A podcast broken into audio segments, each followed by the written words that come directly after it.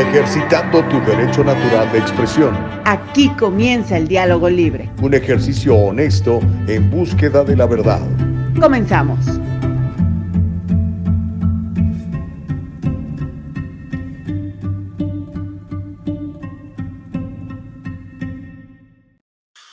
Bendito sea mi Padre que nos permite la vida. Aquí estamos en esta mañana fría en el sur de California, saludándole, dándole la bienvenida a el diálogo libre, este ejercicio de comunicación, este ejercicio de libertad absoluta de expresión. Aquí no creemos en el famoso hate speech. Aquí creemos en lo que dice la Constitución de los Estados Unidos de América, que somos libres, así que creemos en el free speech. ¿Ok? Que nadie nos detenga. Todos bienvenidos. Gracias por estar con nosotros. Hoy tenemos buenas noticias para todos. Vamos a saber si la, reunión de celebración del primer aniversario del programa será en viernes, en sábado o en domingo. Al rato nos va a mostrar los números Nicole, que por cierto, eh, se me recayó, hombre, con el asunto de, de su voz. Está prácticamente sin voz Nicole Castillo en la mañana del día de hoy. Parece ser que los cambios de clima, la lluvia y todo lo demás le ha afectado sus cuerdas vocales. Esperemos que pronto se restablezcan, pero no puede hablar, pero mire, puede pensar, que es lo fundamental. Así que tenemos muchas, pero muchas herramientas para seguirle ayudando aquí en el Diálogo Libre a tener este ejercicio de comunicación total, de comunicación de libertad, para que usted participe y nos haga el favor de compartirlo. Mire, ahora mismo eh, su servidor está compartiendo esto, el Diálogo Libre, en su propia plataforma de, de, Facebook. Así que si me busca en Facebook, me va a encontrar como Gustavo Vargas Saucedo, lo mismo que en Instagram, Gustavo Vargas Saucedo, lo mismo que en Truth Social, Gustavo Vargas Saucedo, y en Twitter, ahí sí, como ya estaba tomado el nombre, en Twitter me llamo arroba 23 Gustavo Vargas, ¿ok? Así me va a encontrar en Twitter. Pero bueno, estamos transmitiendo simultáneamente en vivo en Rumble, en YouTube, en Facebook, y ya sabe que más tarde nos podrá ver en Spotify y también nos podrá escuchar en Apple y en Anchor Podcast. Así que, y estamos por todos lados, estamos en Truth Social, estamos en Instagram, estamos en Twitter, siempre publicando cosas sabrosas. De hecho, ahorita, miren, me llega la alerta, ya estamos en vivo transmitiendo en Rumble. Así que, si no tiene Rumble, por favor, descárguela ya. El día que nos juntemos ahí para celebrar el primer aniversario, los que no tengan Rumble, les voy a enseñar cómo descargar la aplicación y echarnos un lente, ¿ok? Bueno, y sobre todo compartirlo, porque una vez que ya lo tienes, lo puedes compartir, decirle a todo el mundo, mira, aquí está el diálogo libre. ¿Te acuerdas de Nicole Castillo? La ah, mira, aquí está, aquí está, ¿ok? Por cierto, un aplauso, aplauso generoso para Nicole Castillo, que ahora sí que, como dicen en inglés, um, no gain, no, no pain, no gain. Aquí está sin excusas, echándole rayas al tigre. Así que un abrazo, mi querida Nicole Castillo, y a nuestra productora. Nuestra productora ejecutiva es Eva Castillo. Y bueno, yo soy tu servidor, Gustavo Vargas, y estoy aquí para servirte. Así que comiencen a comenzar, comiencen a platicar, que el chat se encienda sabrosamente. Como le insisto, hoy Nicole está, sigue afectadita de su garganta, así que no vamos a poder platicar mucho con ella, pero nos va a decir cuándo va a ser la celebración del de el diálogo libre Hoy nos enteramos si es viernes, sábado o domingo de la próxima semana para que prepare sus 25 dólares si quiere venir con nosotros y bueno, comamos rico y sobre todo tengamos la posibilidad de conocernos de cara a cara. Decir, ah, tú eres, ah, mira nada más. Tú eres Homero, ah, mira nada más. ¿Ok? Entonces, eh, para que nos conozcamos y sobre todo ejerzamos el diálogo libre sin, sin tener que andarnos este, enojando, ¿no? Porque es bien importante mantener la comunicación abierta. Y miren, hoy tenemos muchas noticias que contarle, algo que se nos quedó en el ah, tintero el día de ayer, lo vamos a platicar el día de hoy. Este cuate, que para mí es un valiente, un osado, a menos que los hechos me demuestren lo contrario, pero hasta el momento puedo decir que James O'Keefe es un bravo. El fundador de Project Veritas, este señor que fundó este, este, este proyecto noticioso muy interesante, muy rebelde, muy revelador, muy contestatario, muy exponiendo la verdad de manera brutal y desenmascarando a, todo, a tanto mentiroso que hay en el gobierno y en las empresas a nivel privado, pues ya sabe que eso le costó eh, la chamba, no solamente la chamba, le costó el que lo corrieran de la propia plataforma que él había fundado. Así que echó a andar su propia plataforma que se llama OMG, así como Oh My God. Vamos a platicar de, eso, una entrevista que dio al respecto, en donde dice que, que está buscando un ejército, crear un ejército de, eh, de periodistas ciudadanos. ¿Cómo la ves? Me encanta. Un, un, buscar un ejército de periodistas ciudadanos. Es buenísimo. Así que vamos a estar platicando de eso. También le voy a contar de esa, esta propuesta. La hemos estado comentando ya desde hace meses. De hecho, creo que desde que estábamos en en la radio que ahora pertenece a George Soros, platicábamos de eso, ¿no?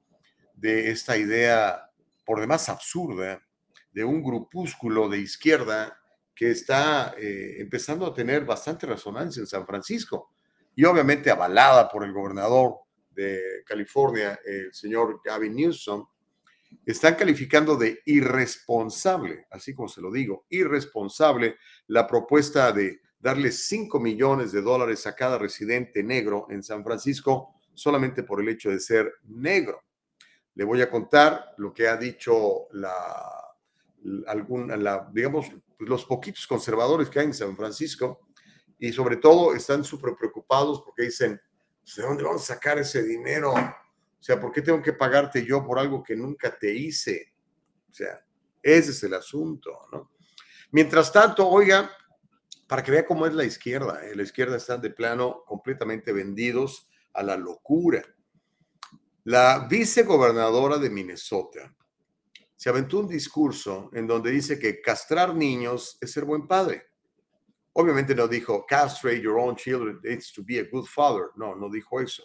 Pero básicamente dijo que el apoyar la transición sexual de sus menores de edad es ser buen padre. ¿eh? Cuando se enfrente usted a nuestro Señor Todopoderoso y le diga, a ver qué pasó con tus hijos. No, pues mire, le ayudé a castrarse, le ayudé a quitarse aquí y a ponerse allá. Ah, qué buen padre eres, Vas, pasa a la gloria del Señor. bueno, se la aventó la señora, se llama Peggy Flanagan, obviamente es demócrata. Ya los demócratas no son demócratas los demócratas, la mayoría de los políticos demócratas, no estoy hablando de usted que votó, votó por el Partido Demócrata o que está registrado en el Partido Demócrata, me refiero al liderazgo, están absolutamente locos, están así, absolutamente Ocasio Cortés, absolutamente Ilan Omar, absolutamente la IB y toda esta gente loca de extrema izquierda. Pues bueno, la vicegobernadora de Minnesota dice que castrar niños, eso era un buen padre. Le voy a mostrar el video. Y mire, em, Andrés Manuel Obrador le contestó a un periodista que le dijo, óyeme, este, en, en, Estados Unidos están recomendando no, no venir a México por la inseguridad. ¿Le puedes garantizar a los mexicanos que vengan para acá que van a estar bien? Y se aventó una buena, eh, el presidente de todos los mexicanos, Andrés Manuel López Obrador, dijo que México es más seguro que Estados Unidos. ¿Cómo la ve desde ahí? Así que vamos a platicar de eso, obviamente espero sus respuestas y le voy a mostrar el video y el audio en donde AMLO eh, dice lo que le acabo yo de comentar. Mientras tanto, mire, em, esta es una buena noticia emanada del estado de Texas, el estado de la estrella solitaria. Allá, eh, las autoridades elegidas, el Senado tejano, acaba de aprobar que las muertes por fentanilo sean consideradas asesinato. Como consecuencia, si usted anda vendiendo estas porquerías, pues es probable que no solamente lo metan a la cárcel, sino que pase penas muchísimo más largas. Ahora, el asesinato es en segundo grado, no en primer grado, así que eso entiendo, de acuerdo a la ley de Texas, le salvaría de la pena de muerte, pero no le salvaría de aventarse unos 20 años en el bote. ¿Cómo la ve desde allá? Le voy a contar lo que están haciendo en Texas, cosa que no van a hacer en California. Aquí en California tenemos senadores y asambleístas que promueven la drogadicción entre sus hijos y que promueven que nuestros hijos cada vez se metan más porquerías para destruirlos. Eso es la verdad. Y si no, pregúntele a un tipo nefasto que se llama Scott Wiener, que es senador por, por San Francisco en Sacramento. Mientras tanto, miren, el otro día alguien me reclamó, oye, diario sacas eh, noticias de, del 45 de Donald Trump. Ah, pues ahí le va una más. El presidente Trump, el presidente número 45, el anaranjado, el gordo, como le dicen muchos de ustedes, ha pedido la paz en Ucrania a través de un mensaje en redes sociales. Y dijo que urge esta paz en Ucrania porque estamos en riesgo de una tercera guerra mundial. Eso fue lo que dijo el 45. Y mire, a propósito de guerra, atención, porque el IRS anuncia que le puede hacer la guerra al jubilado. Escuche esto que le voy a platicar. El IRS, el Internal Revenue Service, lo que en México le llamamos Hacienda, y no sé cómo le llamen en algunos otros eh, países, pero básicamente los que le cobran los impuestos, están alertando a los jubilados sobre los riesgos de multas en sus pensiones. ¿Está usted ya jubilado? ¿Está por jubilarse? ¿O tiene su pensión? Bueno, el IRS le voy a platicar lo que está diciendo sobre los riesgos de que sea multado por no retirar a tiempo su pensión. Y mire, esto a cada rato me pasa en la oficina y me toca ver cómo esta pobre gente le quitan muchísimo dinero en multas porque no estaba enterado. Y aquí en Los Ángeles, si vive usted en el sur de California, particularmente en Los Ángeles, el Distrito Escolar Unificado de Los Ángeles prepara una huelga huelga de tres días por parte de los líderes sindicales del Distrito Escolar Unificado de Los Ángeles. Ya lo voy a platicar porque es la huelga, qué es lo que están reclamando y todo lo demás. ¿Ok? Así que sean bienvenidos a El Diálogo Libre. Hoy vamos a platicar de todo eso. Eh, le había yo dicho que íbamos a tener a, Nicole platicando. Mm, ah, hoy no, va, no, no se va a poder dar, lamentablemente, pero es porque anda, anda medio anda medio malita mi Nicole, pero ahí le encargo sus oraciones para, para Nicole. Háganos el favor, ¿no? Para que se, se ponga bien. Sobre todo, de su mente está muy bien, eh, pero sí de su garganta está, está muy malo. Ahora sí que literalmente prácticamente no puede hablar. ¿Ok? Bueno, ah, al ratito le voy a pedir a Nicole que nos muestre este, el asunto este de cómo quedó la encuesta. Eh, fue absolutamente democrática. Así que ni yo sé cómo quedó, Nicole es la que tiene toda la información para saber si vamos a hacer eh, la reunión del próxima, la próxima semana en viernes, sábado o en domingo para ir a conmemorar el primer aniversario del diálogo libre, ¿ok? Juega. Oh, antes de que se me olvide, vamos a tener una entrevista muy, muy interesante, que no se me olvide, Gustavo, que no se te olvide. Em, conocí a una, a una muchacha muy, muy interesante, muy que me llamó mucho la atención. Dije, tenemos que platicar con ella y la invité al programa. Me dijo, estoy ocupada esta semana, pero la próxima semana. Bueno, total que ya se llegó el día. Ella se llama Luz Hernández. Ella es una terapeuta, pero me llamó mucho la atención que está particularmente em, eh, especializada en empoderar a las jovencitas por el asunto de la depresión. Muchas jovencitas, ahorita adolescentes, están experimentando eso. ¿Por qué? Y eh, vamos a platicar con, con ella para que nos alerte y que nos diga qué es lo que podemos hacer. Ella es ah, terapeuta y se dedica a trabajar básicamente con jovencitas, con adolescentes. Ah, cuando uno empieza a platicar con sus amigos o con los amigos de sus amigos y sale a relucir el tema, no falta una familia que me diga, ¿sabes qué, Gustavo? Mi hija está haciendo esto o haciendo esto otro. Estoy muy preocupado por ella, muy preocupada por ella. Bueno, hoy va a ser el día de escuchar y buena información. Vamos a tener a Luz Hernández en la mañana del día de hoy eh, platicando de este asunto. ¿Ok? Así que eh, gracias, Nicole Castillo, por producir este programazo. Ah, ya me dijo Nicole el día más votado, así que en un ratito más le voy a decir cuándo va a ser la celebración, ya es definitivo, eh, será viernes, será sábado, será domingo, se lo voy a decir en un ratito más, ¿ok? Mientras tanto, ¿quién cree que fue el primero en comentar en el diálogo libre? El inefable Homero Escalante dice, el día de ayer se perpetró un fraude en la encuesta. Al empezar la encuesta iba ganando el sábado pero de repente, el señor Gustavo perpetró, orquestó y financió un ballot harvesting, trayendo, eh, dice, un costal de votos desde YouTube. Y lo peor es que la señorita Castillo, regocijándose, hacen el fraude porque ya el diálogo libre está creciendo, entonces necesita puras amistades ricachonas, haciendo a un lado a los pobrecitos como yo. Pues vamos a ver, eh, Homero, ahorita vamos a tener los resultados. O Homero un llorón dice, good morning, Nicole Gus. Gracias, mi querido Brandon. Sally, ¿cómo estás? En YouTube dice, muy buenos días, feliz viernes para ti también, mi querida Sally. Miriam nos está viendo en YouTube también, dice, bueno y bendecido día a todos, qué bonitos muchachitos, Matarili Marta Moreno dice, muy buenos días, feliz inicio de semana a todos y montones de bendiciones. Gracias, Martita. El señor Oaxaca también ya nos saluda, buenos días. Homero dice, ¿estás a tiempo, Gustavo Vargas, de recapacitar e invitarnos a todos de su bolsillo y pagar hasta para llevar? Claro, a menos de que no disparen ni en defensa propia. No en defensa propia, sí disparamos, ¿ok? Mi querido Homero Escalante, andas bravo el día de hoy. Dice, come on, man, ya dejé sobre la izquierda, la izquierda no existe en Estados Unidos, ha sobrepasado ya cualquier límite de mentiras e injurias en contra de los demócratas.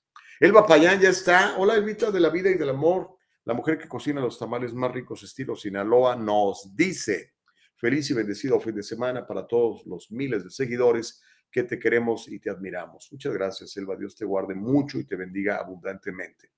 Homero un llorón dice, los Demon Rats ya le vendieron el alma a Lucifer. Todos sus pensamientos son demoníacos, pero hay algunos endemoniados que aún sueñan con Trump. Lacra de basura, arrepiéntete. El señor Oaxaca dice, los de la izquierda ya destruyeron el matrimonio, destruyeron la familia, destruyeron el idioma, destruyeron el sexo masculino, destruyeron el sexo femenino, destruyeron el lenguaje, destruyeron a la prensa, destruyeron el gobierno, destruyeron las escuelas, aprobaron el homosexualismo, aprobaron el aborto y pronto querrán destruir la iglesia. ¿Cuándo entenderemos todos? Pregunta el señor Oaxaca.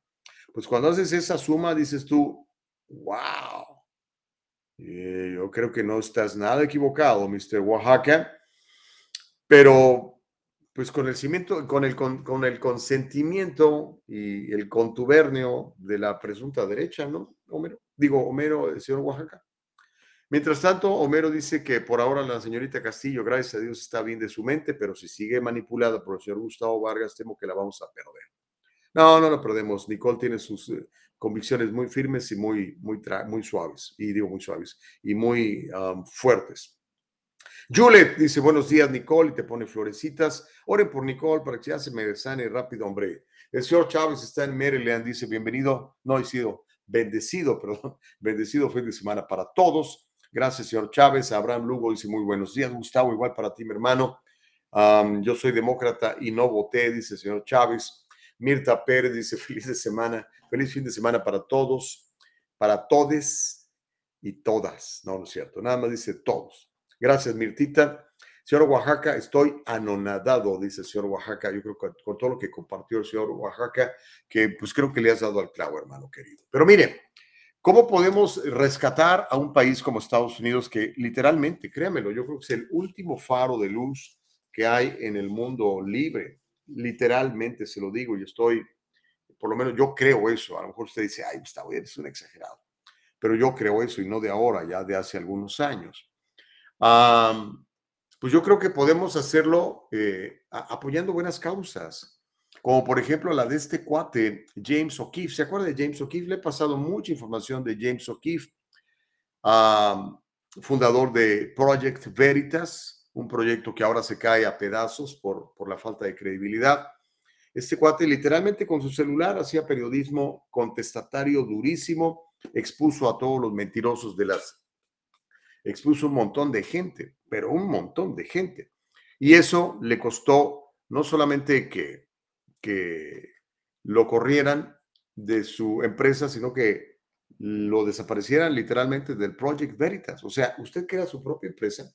Como es una organización no lucrativa, tiene usted que nombrar un consejo de administradores y ese consejo de administradores eventualmente, creo yo, a lo mejor estoy equivocado y no tengo ninguna pruebas, pero eso es lo que yo creo, estas grandes compañías que este cuate estaba exponiendo terminaron comprando a los miembros de la Junta que terminan despidiendo y desapareciendo a su fundador.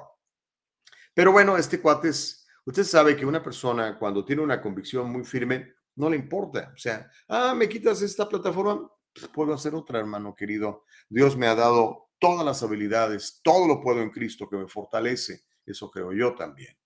Entonces el cuate fundador de Project Veritas dijo, pues lanzo mi propia plataforma.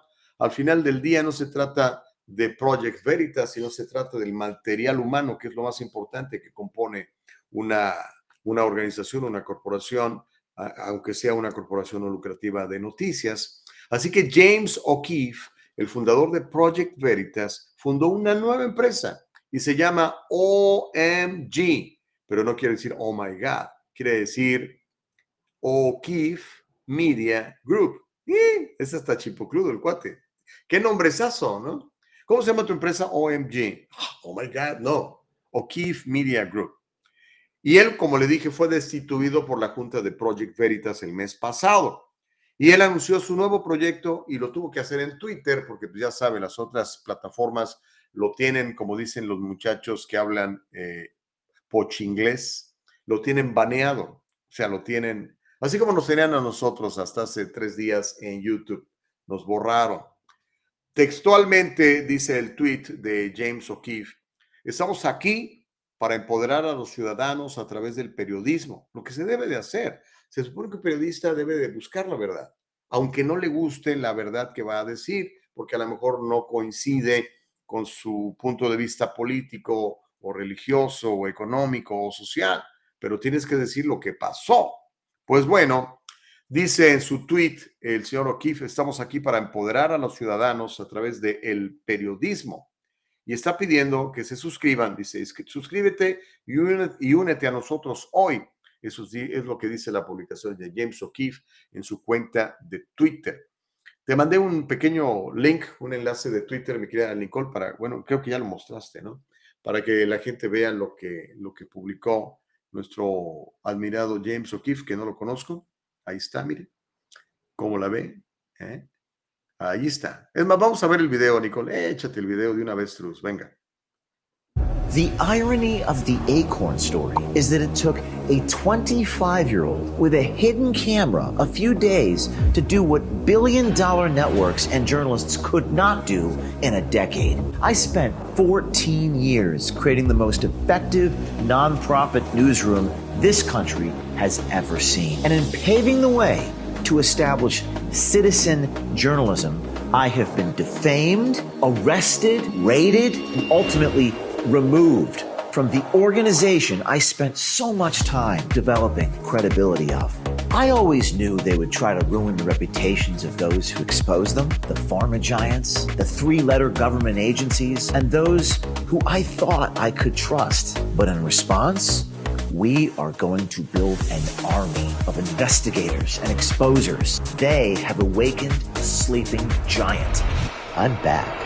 Remaining by my side are a small, tight knit group of the most elite journalists in the world. Exposing corruption requires standing up to power because power hates sunlight. We are sunlight. Welcome to the O'Keefe Media Group, where we will never be shut down. Because not only do I own it, but you own it too. Support us and sponsor our army of journalists by becoming a founding member. ¿Cómo la ven? ¿Eh? Brillante, el cuate es, obviamente ya tiene millones de suscriptores. Uh, en Twitter, por ejemplo, yo ya lo estoy siguiendo, de O'Keefe Media Group. La diferencia es que Project Veritas era una non-profit organization. Acá no. Acá dice, ahora sí no me puedo correr porque es mía. ¿Ok? Hello, ahí está. O'Keefe Media Group. Eh, ese es un tremendo ejemplo, Nicole Castillo, para, para personas como, como nosotros, como tú, como yo, que espérate, las noticias no están bien, me están cuenteando, me están metiendo, me están echando mentiras. Hoy más que nunca es muy obvio que nos han echado mentiras en un montón de cosas. Entonces, ¿qué puedes hacer? Pues mira, uno de estos, y a darle, es todo lo que necesitas. Y existen, gracias a Dios, plataformas en donde no te van a censurar, donde vas a poder publicar lo que averigües. O, como decía O'Keefe, pues súmate a mi grupo, dile, eh, oye, mira, acabo de descubrir que el concejal es una rata. ¿Cuál concejal? El del pueblo tal. Mira, aquí tengo el video, aquí tengo la grabación. Papas. Empieza a exponer a toda esa bola de dirían eh, eh, los, los salvadoreños, de bayuncos, de esta gente malvada que, que se ríe de nosotros porque se siente por encima de uno, porque tienen cierto poder, porque cierto poder les dieron.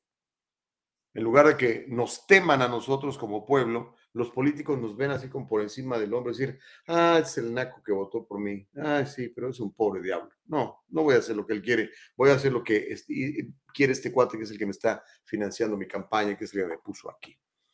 Pero con gente como James O'Keefe la cosa va a ser distinta. Y mire, recientemente dio una entrevista a un cuate, también como lo han perseguido, se llama Charlie Kirk él tiene un programa muy bueno en, en Rumble.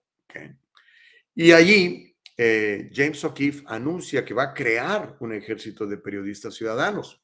Como lo hemos estado comentando, eh, O'Keefe ha resurgido de las cenizas del proyecto de Veritas y está de regreso con esta nueva empresa de colaboración que se llama O'Keefe Media Group, que va a continuar, dijo él, con sus excelentes reportajes de investigación y de exposición de los corruptos para su gran beneficio. O'Keefe le dijo al comentarista Charlie Kirk que textualmente vamos a crear un ejército de periodistas ciudadanos. Vamos a crear un ejército de periodistas ciudadanos. Eso suena muy, muy atractivo. Si el periodista que fue a la universidad, algunos, no está diciendo la verdad, está mintiendo, está al servicio de los grandes capitales, del famoso estado profundo, de los meros, meros millonetas, les llamo yo los masters of the universe, los amos del universo, pues entonces se puede dejar de verlos, leerlos y escucharlos y empezar a buscar gente como esta. Pero mire, aquí está esta, un pedacito de la breve entrevista que le dio a, a Charlie Kirk, donde dice lo que va a hacer y la pretensión de esta plataforma de OMG, de eh, el señor James O'Keefe. Aquí está platicando con este otro cuate que le digo que se llama Charlie Kirk, que por cierto hace poquito este, iba a ir a dar, o dio, dio una conferencia en una de estas universidades eh, y se volvieron como locos los de izquierda, porque pues, ¿cómo va a ir a hablar un conservador a una universidad? Ahí no se puede. Ahí es nada más nido de comunistas, ateos, locos. Eh, las universidades hoy se han vuelto un nido de izquierdistas. Las universidades privadas más caras se han vuelto un nido de comunistas locos. Han tomado rehenes las mentes de sus hijos. Harvard, Yale, Brown, las Ivy League universities ya no son lo que eran hace 50 años. Pero bueno, vamos a ver un pedacito de la entrevista de James O'Keefe con Charlie Kirk para que se entusiasme tanto como yo de que este país tiene esperanza mientras tengamos periodistas valientes que estén dispuestos a exponer la verdad por encima de los deseos de las grandes corporaciones. Échenle un lente, ya la tiene ahí lista Nicole para escuchar.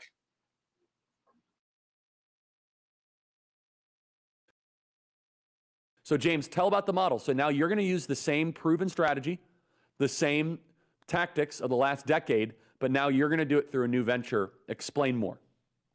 Yeah, so we have this video that as I'm on the air with you, it's being posted um, to our social media, but it's basically this explanatory video where we've received so many thousands of emails from people saying, How can I help? That's what everyone wants to know. What can yes. I do? How can yes. I help?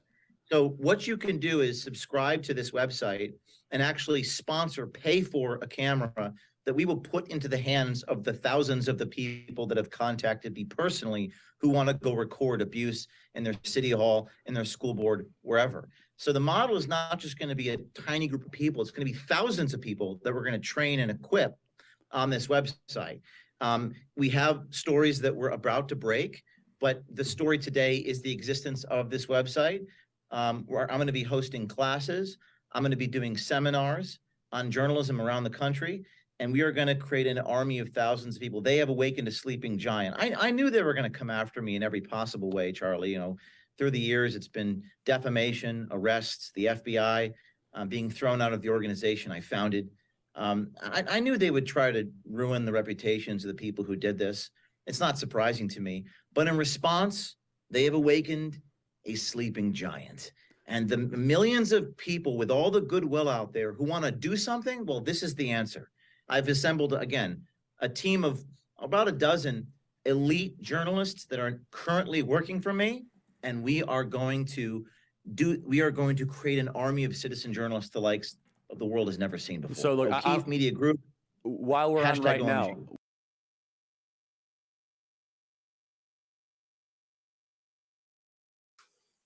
Vamos a crear un ejército de periodistas ciudadanos que el mundo nunca había visto. La visión la tiene clara y a mí me gusta la gente con visión y con claridad porque es la gente que alcanza sus metas. Hablando de metas, yo le recomiendo todos los días tenga metas, todas las semanas, todos los meses, todos los años y revise sus metas constantemente. Repítalas en voz alta antes de dormir. Repítalas en la mañana. Y sabe qué? Las va a alcanzar. Literalmente las va a alcanzar. Pero obviamente tiene que poner fe y tiene que poner acción. Porque si no hay acción, pues no hay productividad. Y este cuate yo creo que la tiene súper, súper, súper clara. El señor Oaxaca dice, qué bien por este hombre de OMG, que se desenmascare a los de la izquierda que hacen lo que quieren, implementan sus agendas, infunden miedo, se llenan de poder, presionan y obligan la supuesta contra el bicho, sin embargo, la gente se sigue enfermando. Presionan a los médicos, se adueñan del sistema médico, están concientizando a nuestros niños con depravación, no educación sexual, usan la carta de la discriminación para callar a los que se oponen a su agenda, dice el señor Oaxaca. Pero sabes que no nada más son los de los de la izquierda, Julio Oaxaca, porque pues sí, ellos proponen, promueven, pero cuenta con el apoyo de los supuestos conservadores, ¿no? Gente nefasta, nefasta como Mitch McConnell, por ejemplo. O sea, si tú me pones a, dos nefastos juntos, un demócrata y un conservador, me pones a, a Chuck Schumer para comparar eh, senadores con senadores, ¿verdad? Me pones a Chuck Schumer, eh, demócrata, y me pones a Mitch McConnell, republicano. Los dos son nefastos. Los dos son miembros de este grupo de poder, de este estado profundo, los dos. Pero uno ya sabes que es nefasto, porque es de la extrema izquierda.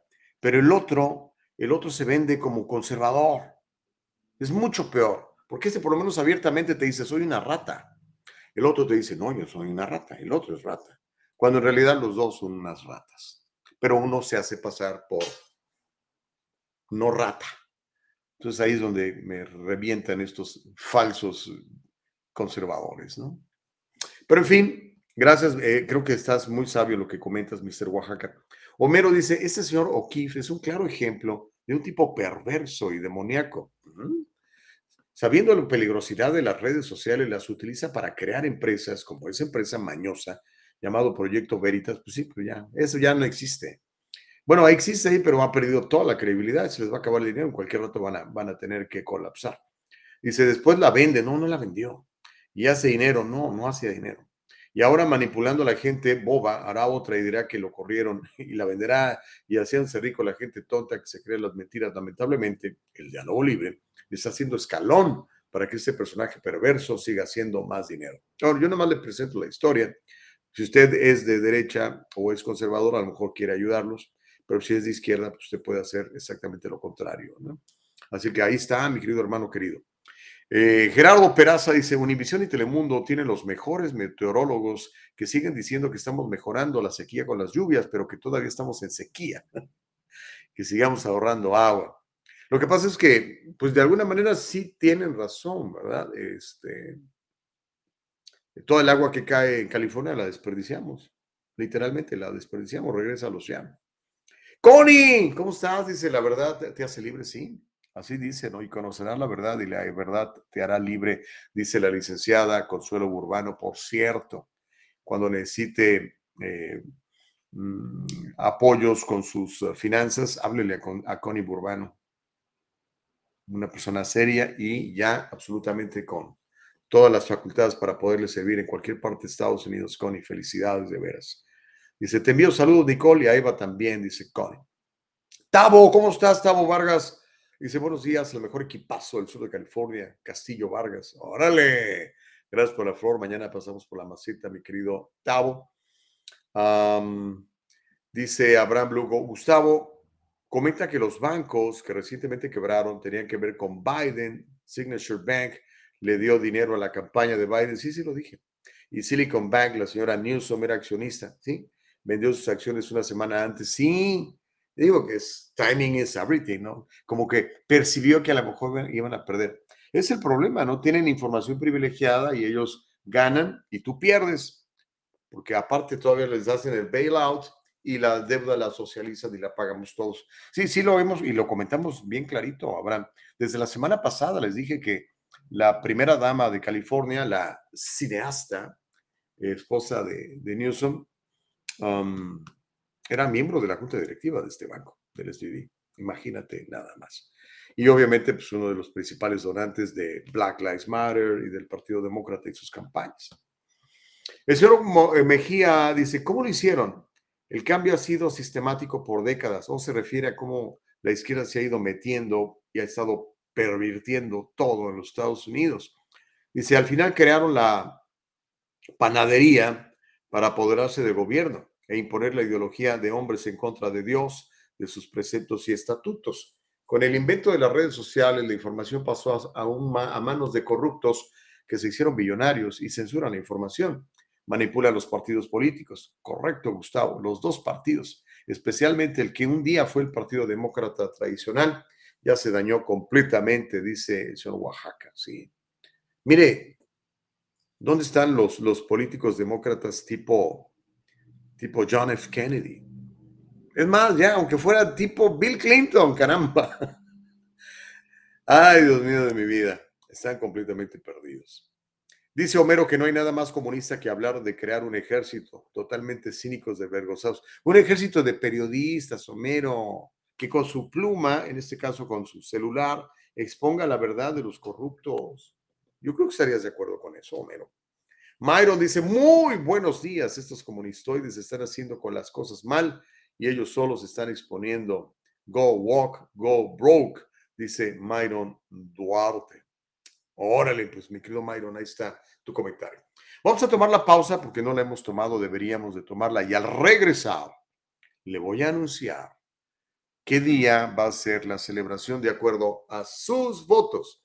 Ya Nicole Castillo hizo un análisis de la encuesta tanto en YouTube como en Facebook y aquí tenemos ya los resultados, ¿ok? Al regresar, le voy a contar de cómo es calificado de irresponsable la propuesta de darle 5 millones de dólares a cada negro que vive en San Francisco por reparaciones, por el abuso racial sistémico que dice la izquierda, los negros han sido víctimas, sobre todo en San Francisco.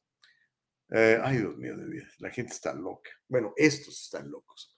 Y al regresar también le voy a platicar cómo una oficial electa, una vicegobernadora de un estado obviamente demócrata, dice que castrar niños es ser buen padre, dice esta vicegobernadora.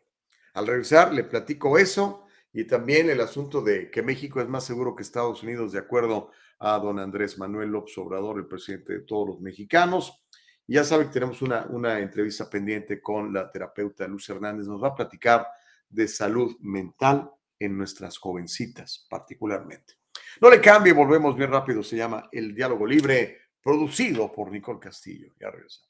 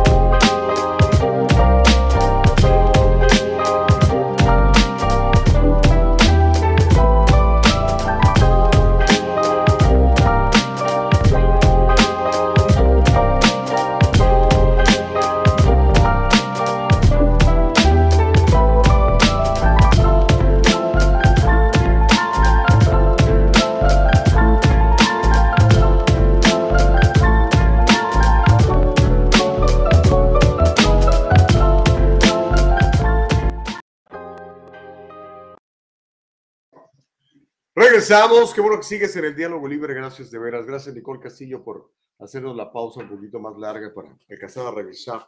Mire, am, estamos en Rumble, YouTube y Facebook transmitiendo en vivo. Rumble, YouTube y Facebook transmitiendo en vivo. Y ya sabe que más tarde nos vas a poder ver en Spotify y también nos vas a poder escuchar en Anchor y en Apple Podcast, ¿ok? Hazme un favor, comparte esto con más gente. Mira, lo único que tienes que hacer es presionar el botoncito de share en el caso de Facebook o darnos un buen comentario, ¿verdad? Compartirlo, poner ahí que te encanta el programa, seguir la página. Lo mismo en, en YouTube, ¿verdad? Suscríbete a nuestro canal, dale un clic a la campanita que está del lado derecho.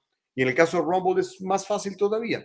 Nada más descargas Rumble y ya que tengas Rumble en tu computadora o en tu teléfono eh, o tu dispositivo móvil, ya lo único que hay que hacer, lo único que hay que hacer es simplemente pues, escucharlo y ya, ya estás. Tururú, tururú, tantano, estamos transmitiendo completamente en vivo en Rumble. Estaba checando la, la transmisión y se ve re bonita, la verdad. Muy, muy padre esta plataforma de Rumble. Me gusta, me gusta mucho porque no hay censura. Y usted sabe que si algo detesta Gustavo Vargas y muchos de ustedes es la censura. La imposibilidad de que usted opine y que no lo deje. No, tú no, porque vas en contra de la narrativa. Pues precisamente, o sea, no, no hay que ir en contra de la narrativa, hay que ir a favor de la verdad. Homero dice, también se puede decir la verdad, por ejemplo, que me cae gordo el programa, pero aquí estoy. Exactamente, exactamente, mi querido Homero, lo has pintado y descrito extraordinariamente bien. Eso es la libertad de expresión. ¿Ok? Entender, aceptar que una persona que no me gusta diga algo que me cae mal. Lo dijo muy claro Elon Musk, eso es. La musiquita de los intermedios está muy sabrosa, dice, hace que se disipe las mentiras del señor Gustavo Vargas. Por favor, démele un aumento a la persona que eligió la musiquita. Ah, pues esa fue Nicole Castillo. Y Nicole Castillo, hablando de Nicole Castillo, ya nos tiene las noticias, ¿ok? Uh, Nicole me acaba de comunicar eh, por mensaje interno, hoy no puede hablar, Nicole está muy enfermita de su garganta, que usted, usted, ¿ok? Yo había propuesto que fuéramos el viernes a cenar, el viernes de la próxima semana, para celebrar el aniversario de, el primer aniversario del diálogo libre. Y dije yo, pues ya está bien. Pues no, ustedes se me revelaron y dijeron que no y escogieron el sábado. Así que lo vamos a hacer en sábado, ¿ok? De mañana en ocho días, sábado, yo propondría que fuera un sabadito, pues que no sea muy tarde, ¿verdad? Como de 5 a 8 o de 6 a 9 en sábado, para que venga usted a, a comer algo con nosotros y a celebrar el primer aniversario del diálogo libre. Así que va a ser el sábado. ¿Qué es lo que tiene que hacer? Uh, Nicole, ¿ya, ¿ya, estableciste la cuenta de Cell para que la, la publiquemos? Porque, como les digo, son uh, 25 dólares por la cena, cena completa. Es una cena realmente. Nos, nos, dieron un extraordinario acuerdo la gente de la parrillada de, de Covina. Vamos a comer muy, muy, muy rico. Yo especialmente le dije que quiero el menú de mole poblano con tamalitos de lote. ¡Ay, padre mío! Eh, disculpe usted, pero hoy sí me voy a comportar mal. Así que bueno, Nicole, en cuanto estés lista con la cuenta de Zelle, la vamos a dar a conocer. Y este, hoy va a publicar la, la, eh, la cuenta de, de me dice Nicole Castillo, para que usted empiece a mandar sus 25 dólares. Tenemos un límite, ¿ok? No, no creo que vayamos a tener más de 30 espacios. Así que eh, si quiere usted venir con su esposa, pues manda 50 dólares. Si viene usted solo, 25 dólares. Si viene con 10, pues manda 500 dólares. El asunto es que nada más cabemos 30, es lo que estoy estimando, ¿ok? Así que, como dicen en inglés, it's going to be first come, first serve. El primero que llegue es el primero que se le atiende hasta que se nos llene la capacidad. Y, este, y el, el dinero, pues, es para la gente del restaurante. Obviamente aquí no estoy ganándome un centavo. No, no es la idea. Mi, mi, dinero me lo gano de otra manera y gracias a Dios nos va muy bien. Ok, el señor Mike Suárez dice, la verdad esa gente están pendejos, para no decir la otra palabra. ¿Cómo se les ocurre decir que hay que regalar 5 millones a los morenitos? Si salen de su propia bolsa, está bien, denle lo que quieran, no, es solamente de los impuestos de la gente. El Papayán dice, yes, como que le gustó la idea que sea el sábado. Entonces va a ser el sábado, ¿ok? Evelyn Guevara dice, buenos días a todos. Gustavo, la competencia de las 10.20 ya terminó. El que pusieron por ti ya no está. Ay, qué mal, pues qué mala onda. A mí me da pena cuando alguien pierde su trabajo porque pues, la gente necesita trabajar para vivir. Evelyn Guevara, lo lamento. Pero bueno, pues así es siempre, ¿no? Eh, todo esto es transitorio así como la, es transitoria, así como la inflación de Biden es transitoria. Ah, Homero dice, también se puede decir la verdad, por ejemplo, que me caigo. Ah, bueno, ya lo leí eso. Ok. Normita, ¿cómo estás, Normita? Dice, hola, deseando un día lleno de éxito y salud para todos. Gracias, mi querida Norma. Eres un encanto y eres un primo. Ok. Dice, perdón, estaba ocupada. ¿Sábado a qué hora? Eh, estamos por decidirlo. A ver, sugiéranme. Yo calculaba como de 5 a 8 o de 6 a 9 para que no sea tan tarde. ¿Qué les parece? Me dicen, ¿ok? Uh, Miriam Santoyo dice, ¿qué, ¿qué? ¿Qué triaste me siento? Oh, qué triste me siento, no manejo Cell, dice Miriam Santoyo. Híjole, ¿cómo le hacemos? No, pues descárgala, es bien fácil, hombre, nomás la pones aquí en tu teléfono. Se escribe Zelle con Z. Este, y si no, pues ahí vemos cómo le hacemos, Miriam. Ahí vemos cómo le hacemos, ¿ok? Uh, Gandhi dice, buenos días, Gustavo. Una pregunta, ¿habrá karaoke? le voy a preguntar a la dueña, a lo mejor nos puede tener ahí algo para que Gandhi Burbano cante. Por cierto, Gandhi también es licenciado ya en, en las finanzas. Muy bien, mi querido Gandhi. Felicidades. Sergio dice, de 6 a 9, por favor. Yo creo que 6 a 9 está bien. A mí también me gusta esa idea, Sergio porque hay gente que trabaja los sábados mediodía y tal, ¿no? Para que lleguen ahí a las seis, bien bañados, bien peinados y la pasemos rico. Dice Norma, después de las cinco soy materia dispuesta. Sí, señor. No, pues ya se hizo la machaca, Norma. Lo vamos a hacer de seis a nueve, ¿ok? De seis a nueve. Miriam Lilia Valenzuela dice que tampoco ella maneja Zelle. Ok, vamos a, inventar a ver qué, cómo le hacemos, Miriam, ¿ok? Eh, pero obviamente, pues no quiero que se quede nadie afuera de los que quieran verdaderamente ir. Homero dice, creo que definitivamente la posibilidad del sábado me regocija, pero me entristece, pues solo voy a ir a que me humillen. Nadie te va a humillar, Homero. Es más, yo creo que hay muchísima gente con un intrigadísimo sobre quién eres. Em, ¿Qué más dice? Bueno, creo que ya son todos, ¿no? Oh, dice Mike Suárez, dice, mándame por Uber mi comida, Gustavo, porque no podré ir con ustedes y sigo esperando mi hoodie del diálogo libre. Sí, pues es, ahí Caro nomás nos cuentió, hombre, pero vamos a mandar a hacer unos, yo creo. Y no nada más Guri, tenemos que mandar a hacer mugs de estos eh, tarritos de café. Pero bueno, ya, de sábado, el sábado de 6 a 9, ya, así ya está. Sábado de 6 a 9. Dice Elba Payán, 30 personas es muy poco, porque si llevan a otra persona solo seríamos 15. Pues por eso date prisa, Elba, date prisa para que no te quedes afuera. ¿Ok? Bueno, ok. Eh, Vamos a las noticias, vamos a las noticias. Recuerde que en un ratito más viene, viene Luz Hernández a platicar. Antes de la pausa le comenté, esta propuesta ha sido calificada de irresponsable, esta propuesta de los 5 millones de dólares por cada ciudadano negro o de la raza negra en San Francisco. Esta propuesta de darle 5 millones de dólares a cada persona negra elegible en San Francisco como parte de los esfuerzos de la ciudad para pagar las reparaciones fue calificada como absurda por los críticos. Es una de las docenas de sugerencias, junto con un ingreso anual garantizado de casi 100 mil dólares, una casa por un dólar, la cancelación de las deudas. Yo no sé qué está pensando esta gente. Es un comité encargado de encontrar formas de, dicen ellos, expiar las políticas racistas de la ciudad en el pasado. O sea, ¿usted verdaderamente cree que Estados Unidos es un país fundamentalmente racista? Entonces, si es así, ¿por qué todo el mundo quiere venir para acá? Obviamente no es así. Pero bueno, y, póngale usted que fueron, que sí son racistas, entonces por eso hay que darle 5 millones a cada persona.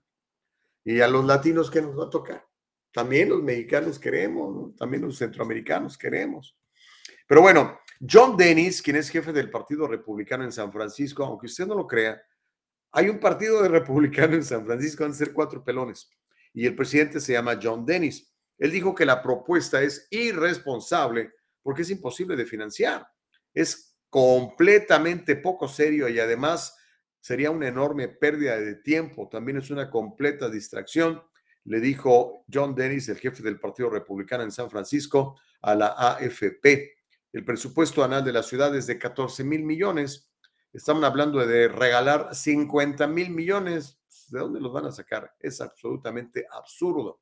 Vamos al, reporte. Tenemos un reporte de televisión, de la televisión local de, de San Francisco. Le vamos a pedir a Nicole Castillo que nos haga el favor de compartirla, mientras eh, nos enteramos de que, pues a lo mejor, ¿verdad? Yo puedo decir, oye, así como dijo la Pocahontas, la senadora Warren, que ella era india americana, ¿verdad? puedo decir, oye, a ver, pues, revísenme, a lo mejor por ahí tengo un 2, 3, 10% de sangre negra, me voy a vivir a San Francisco y denme mis 5 millones de dólares, denme mi casa por un dólar y denme 97 mil dólares anuales de estipendio por el resto de mi vida. ¡Ah! Aquí está el reporte de la televisión local, ahí en San Francisco. Locos están estos demócratas que quieren regalar 5 millones de dólares a cada negro por reparaciones, por la esclavitud. Ni esclavos hubo en California. Pero bueno, vamos a ver el, el reporte.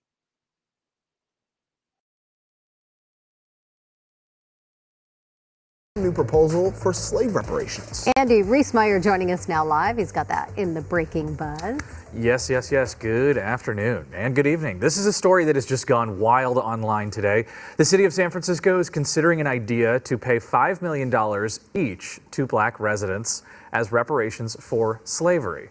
It's one of 100 recommendations made by a city board which wants to address social inequities in the city. In addition to the one time payments, they also recommended the elimination of all personal debt and tax burdens. There would be guaranteed income of at least $97,000 a year for 250 years and homes for as little as $1. Of the 50,000 black people who live in the city, it is not totally clear who would be eligible, but the group is focusing on descendants of both enslaved people and those incarcerated for drugs. But would this actually happen? Well, supervisors in the city said that they can't afford to do any more major reparation payments right now, but are interested in the idea. They could recommend any parts of it. As the AP reports, critics say the payouts don't make sense in a state and city that never enslaved black people. If it went through, one analyst said it would cost each non black family in the city $600,000. This is separate, by the way, from the state's reparations task force created by Governor Gavin Newsom back in 2020. And they just met really recently to the state reparation Yep. uh, committee right now. While the idea of reparations is gaining momentum, it is not being taken up on the federal level. Están locos. Están absolutamente locos. Locos de atar. Pero ¿sabe qué? Como dijo el comentarista ya al final, está ganando momentum. La gente realmente dice, pues sí, me van a regalar, ok. Imagínense todos esos malandros que están en la cárcel, que son de la raza negra, que andaban vendiendo drogas y dicen, oye, te vamos a dar 5 millones de dólares. ¿En serio? ¿Una casa por un dólar? ¿En serio? ¿Y 97 mil dólares al año? ¿En serio? Hasta que te mueras. Imagínense nada más. Qué barbaridad. Están absolutamente locos de atar a esta gente. Yo los pondría en un manicomio, así, mañana mismo. Y toda esta gente que no trabaja, yo lo que yo le daría sería una pala y un martillo y un pico, algo. Vete a chambear una escoba para que limpien la ciudad más puerca de California, que es San Francisco. ¿No les da vergüenza? Y los comentaristas, eso en lugar de que se enojen, digan, oye, ¿qué les pasa? Dice, está ganando momentum. Hello. ¿Han ido a San Francisco? Dios mío de mi vida, tan bonito que era esa ciudad, está bien puerca, está puerca, llena de criminalidad, llena de drogas, llena de caca en la calle. Están mal de la cabeza. Pero mal los ciudadanos que no solamente toleran esto, sino que hasta lo aprueban. Háganme usted el favor. Dice Mónica Ibarra que los pongan a trabajar, sí, por favor. Empezando por las autoridades. Miriam Santoyo dice, el que propuso esta idea ha de haber estado bien marihuano. Face blue, white eyes. sí, estoy de acuerdo. Noé Contreras dice, debería ser al contrario, por todos los destrozos y el caos creado por Antifa y Black Lives Matter. Reparación civil para los dueños de negocios. Mm, no hay nada, compadre. Aquí se trata de destruir al pequeño empresario. Es increíble, ¿no? Ah, es, es increíble, pero es, es cierto. Rubén Díaz dice, buenos días Gustavo, ¿por qué muchos prefieren un insulto o una mirada de repudio de un racista o una persona con prejuicios a que te secuestren, roben o el peor de los casos, te maten? Dice Rubén Díaz. Don Juan Rodríguez, hermano querido, oiga, Juan Rodríguez, tremendo. Gracias por comentar, Juan, me siento honrado. Dice, identificamos como negritos. Y no, identificarnos como negritos será fácil porque la mayoría tenemos ya el alma negra, dice Juan Rodríguez. No, ¿qué pasó, Juan? No, no. Mike Suárez dice, si llega a oídos, de mis amigos negros, van a empezar a salir a hacer huelgas y saqueos para exigir a que les den ese billetal a su gente. Estoy de acuerdo que es una estupidez, dice don Mike Suárez. Juan Rodríguez, mi amigo entrenador eh, de personas y de negocios, dice, aviso para cualquiera, reclame sus 5 millones, solo hay que reclamar que por dentro te sientes como negro y lo más fácil importante es que será fácil identificarse. Pues si no, ahora como está, está de moda eso de pues yo me identifico como, ¿ah? I feel like, y entonces te tienen que respetar, ¿no?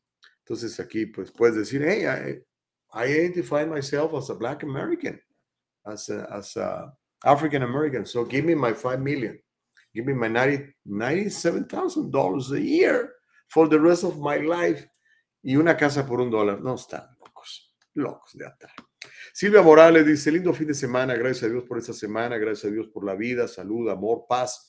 Que Dios derrame muchas bendiciones a toda la audiencia de El Diálogo Libre. Excelente programa, dice Silvia. Gracias, Silvia. Y sobre todo, gracias por seguirnos, gracias por ser parte, parte de los miles de seguidores y promotores de la verdad de El Diálogo Libre. Como le digo, estamos en Rumble, en YouTube, en Facebook, transmitiendo en vivo y más tarde nos vas a ver en Spotify y nos vas a poder escuchar en Anchor y en Apple Miriam, dice muy poquitas personas. Ya invité a mi hermana y mi cuñado. Ah, qué bueno, buenísimo, buenísimo. Luis Echevarría, ¿cómo estás, hermano querido? Dice, Dios les bendiga, Gus, Nicole. Real American Voice es un buen canal para todos los que ven televisión en canales básicos. Es el 8.9, tiene muy buena información, dice Luis Echevarría. Gracias por el dato, brother. Un abrazo para ti, tu señora. Norma dice, espero que todos vayan con buena actitud para que no se caliente el chocolate y sea una reunión de éxito. No, así va a ser, Norma, claro que así va a ser. Nos vemos el próximo sábado de mañana en ocho días. Mande ya este, su... Bueno, todavía no la pueden mandar, todavía no tenemos la cuenta de Zelle. Hoy en la tarde ya Nicole les va a dejar saber. Elba dice, contestándole a Homero, pues no vayas, dice, así brillarás por tu ausencia. ok. Dice Miriam, ni yo tampoco manejo, por favor. Ay, Miriam, pues te vamos a, vamos a tener pasar por ti, te damos un ride. Bueno, ok, chicos, tengo que ir a, la, pausa después de saludar a Imelda Gallegos. Dice buenos días, feliz fin de semana, feliz viernes para ti también, mi querida Imelda Gallegos de Princess House.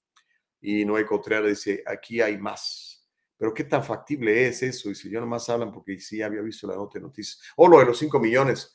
Pues eh, el asunto, brother, es que el gobernador Newsom propuso esto. de hecho, hay una ahorita a nivel estatal, no nada más en San Francisco, a nivel estatal hay una comisión analizando ver cuánto dinero le vamos a dar a los afroamericanos porque, no sé, porque sus ancestros dicen que sufrieron en California, ¿cuándo? Eh, y, ellos hablaban de, ya habían dado un número, 360 mil dólares, pero los de San Francisco están más locos, ellos dicen 5 millones de dólares. O sea, esto es en serio, no es invento. O sea, parece tan loco, tan absurdo, tan tirado de los pelos, tan marihuano que dices tú, cannot be, cannot be real. Pero sí es, sí es, compadre. Ok, vamos a hacer una pausa. Cuando regresemos, vamos a tener a nuestra invitada de lujo en la mañana del día de hoy. Es terapeuta, se llama Luz Hernández y se ha especializado en platicar con nuestras jovencitas. Ok, yo no sé si ha notado usted, pero sobre todo a raíz del lockdown, de este encierro a que nos sometieron cuando el bicho, cuando la panadería esta, este, como que todo esto se, se puso todavía más grave. Y hoy vamos a platicar no nada más de la anécdota, sino también de la prevención y la solución. Y Luz Hernández es una experta en todo eso. Al regresar de la pausa vamos a platicar de salud mental, sobre todo en nuestras jovencitas, con Luz Hernández. Y también más adelante en el programa le voy a platicar de cómo una vicegobernadora de Minnesota que se llama Peggy Flanagan sugiere que brindarle a los niños un, tratamiento de transición de género es ser un buen padre. Ah, caray. Y también Andrés Manuel López Obrador dice que México es más seguro que Estados Unidos. Eso lo seguiremos platicando después de la pausa. Hacemos rápido la pausa y platicamos con Luz Hernández de regreso y todas esas noticias. Gracias por seguirnos y vernos en, en YouTube, en Rumble y en Facebook Live. Estamos transmitiendo en vivo ahorita. Volvemos, no le cambies el diálogo libre.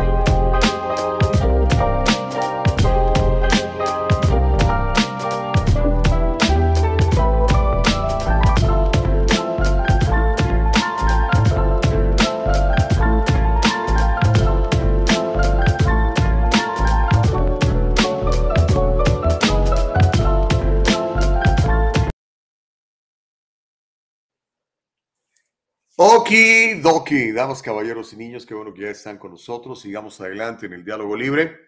Me dice Nicole Castillo que ya tenemos lista a nuestra invitada de esta mañana. Buenísimo, buenísimo, buenísimo. Es terapeuta. Mire, le voy a contar cuándo la conocí. Por eso le digo, eh, eh, usted, por ejemplo, que es emprendedor o que anda buscando aprender cosas nuevas, nuevas experiencias, salga. Hay un montón de cosas que son muy positivas. Recientemente hubo una feria de empresarios eh, pública en, la, biblioteca pública de Downey. Y bueno, eh, ahí estuve yo con mi esposa y algunos otros amigos que andaban por allí. Y ahí me tocó conocer a esta muchacha. La escuché, me gustó. Dije, mmm, qué interesante lo que maneja esta, esta terapeuta. Y platicamos un poquito. Le dije, oye, a ver qué día viene este programa. Me dijo, sí, sí, cómo no.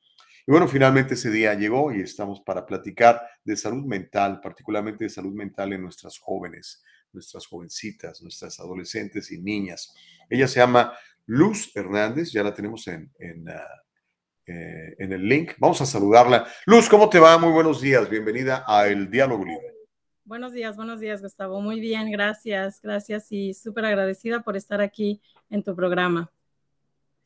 Mira, me gusta eso de Girl Life Facilitator, ¿ok? Y eres una coach de vida.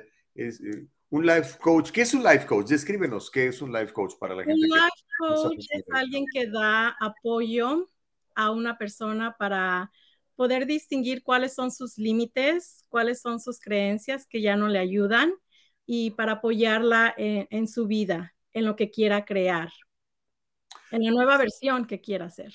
Exacto. Sé que ahora, todo eso, eh, naturalmente, pues ya, ya lo tenemos, pero falta descubrirlo, ¿no, Luz? Claro, claro, es un proceso. Siempre estamos aprendiendo de nosotros mismos. Cuando éramos niños, éramos abiertos, nos abríamos a las experiencias, éramos curiosos, pero como va yendo la vida, empezamos a poner capas en nuestras vidas, tratando de identificar quiénes somos y pues nos perdemos a veces en el mundo si no estamos, si no tomamos conciencia de quién somos y, a dónde queremos ir también. Tenemos que tener estos dos conceptos bien, bien claros, quiénes somos y a dónde queremos ir. Entonces, esta es una oportunidad donde diario estás creciendo, diario te puedes tú desarrollar como persona y empoderarte igualmente. Ahora, Luz, el día que yo te conocí, que te escuché hablar ahí delante de la audiencia, hablaste de, temas que son complicados. O sea, tú no, no llegas con alguien o alguien llega con, contigo y empieza simplemente a decir, oye, fíjate que mi hija está confundida o mi hija se está, mm, no sé, lastimando, que es muy común eso de lastimarse las piernas, los brazos. Mi hija no quiere salir, mi hija tiene miedo, esto y esto y esto otro. Eh, ¿por, qué, ¿Por qué las niñas? ¿Por qué las jovencitas, Luz? ¿Qué está pasando ahí? Pues primeramente ah, han habido muchos cambios en nuestro mundo, empezando con la pandemia. Todos pasamos por la pandemia, pero nuestra juventud le causó más daño al no tener esas actividades con sus amistades, a no poder salir a fiestas, a no poder salir a convivios, a no ir a la escuela primordialmente, que es parte de su rutina, ir a la escuela en la mañana, prepararse, ver a sus amistades. Entonces, cuando su mundo se le cerró tan rápido, en, de un instante a otro, tuvieron que usar su energía y dirigirla a, otro, a, otros, a otras actividades, a otras cosas en la casa, como estar viendo televisión, meterse a las redes sociales, si sus hijas tienen, tienen acceso al celular, ver programas en la tele, jugar videojuegos. todo esto empezó a causar un cambio en las metas de las jovencitas y de los jóvenes en general, donde se, se tuvieron que aislar del mundo y sobrevivir con lo que tenían en ese momento. Muchas de las cosas no fueron positivas, todos tratamos lo mejor como padres, tratamos lo mejor de que nuestros hijos tuvieran un medio ambiente positivo, pero también teníamos responsabilidades como padres. So, no podemos poner todo en los padres o todo allá afuera, pero sí tuvo un afecto en, en las jovencitas, en su desarrollo mental y también emocional, primordialmente. Ahora, si a eso le agregas el acceso, como dices tú, a las redes sociales, que muchas veces puras mentiras, pero los chavitos seguían mucho por eso, por cuántos likes tengo, o ya me criticaron en mi TikTok o acá, y el, y el y, híjole, la accesibilidad a las drogas y todo esto, Luz. Ah, como papá, como mamá, ¿cómo podemos detectar si nuestra jovencita eh, anda, anda ya con, con, con problemas? Porque aparte la onda es, no hablan se encierran. Entonces tenemos que, ir a buscarlas. ¿Qué, le recomiendas a los papás, Luz? Sí, pues primordialmente la pandemia también trajo este acceso a su cuarto, a permanecer mucho tiempo en su cuarto y aislarse de todos, de los familiares. Entonces, primordialmente es estar muy atentos al celular. ¿Qué redes sociales tiene acceso tu hija? ¿Qué es lo que está escribiendo? ¿Qué, es lo, qué mensajes está mandando? cómo se está comunicando con sus amistades. So, empezar a entablar una comunicación abierta con tu hija y claro, va a tomar tiempo, va a tomar confianza. Si no la tienes en este momento, sé paciente contigo misma como padre, como madre. Sé paciente, pero sí empieza poco a poco a entablar esa conversación, a poner límites en el celular, a poner límites, tener un tiempo donde en la noche el celular se recoge y se pone en un lugar y en la mañana para ir a la escuela se puede dar el celular.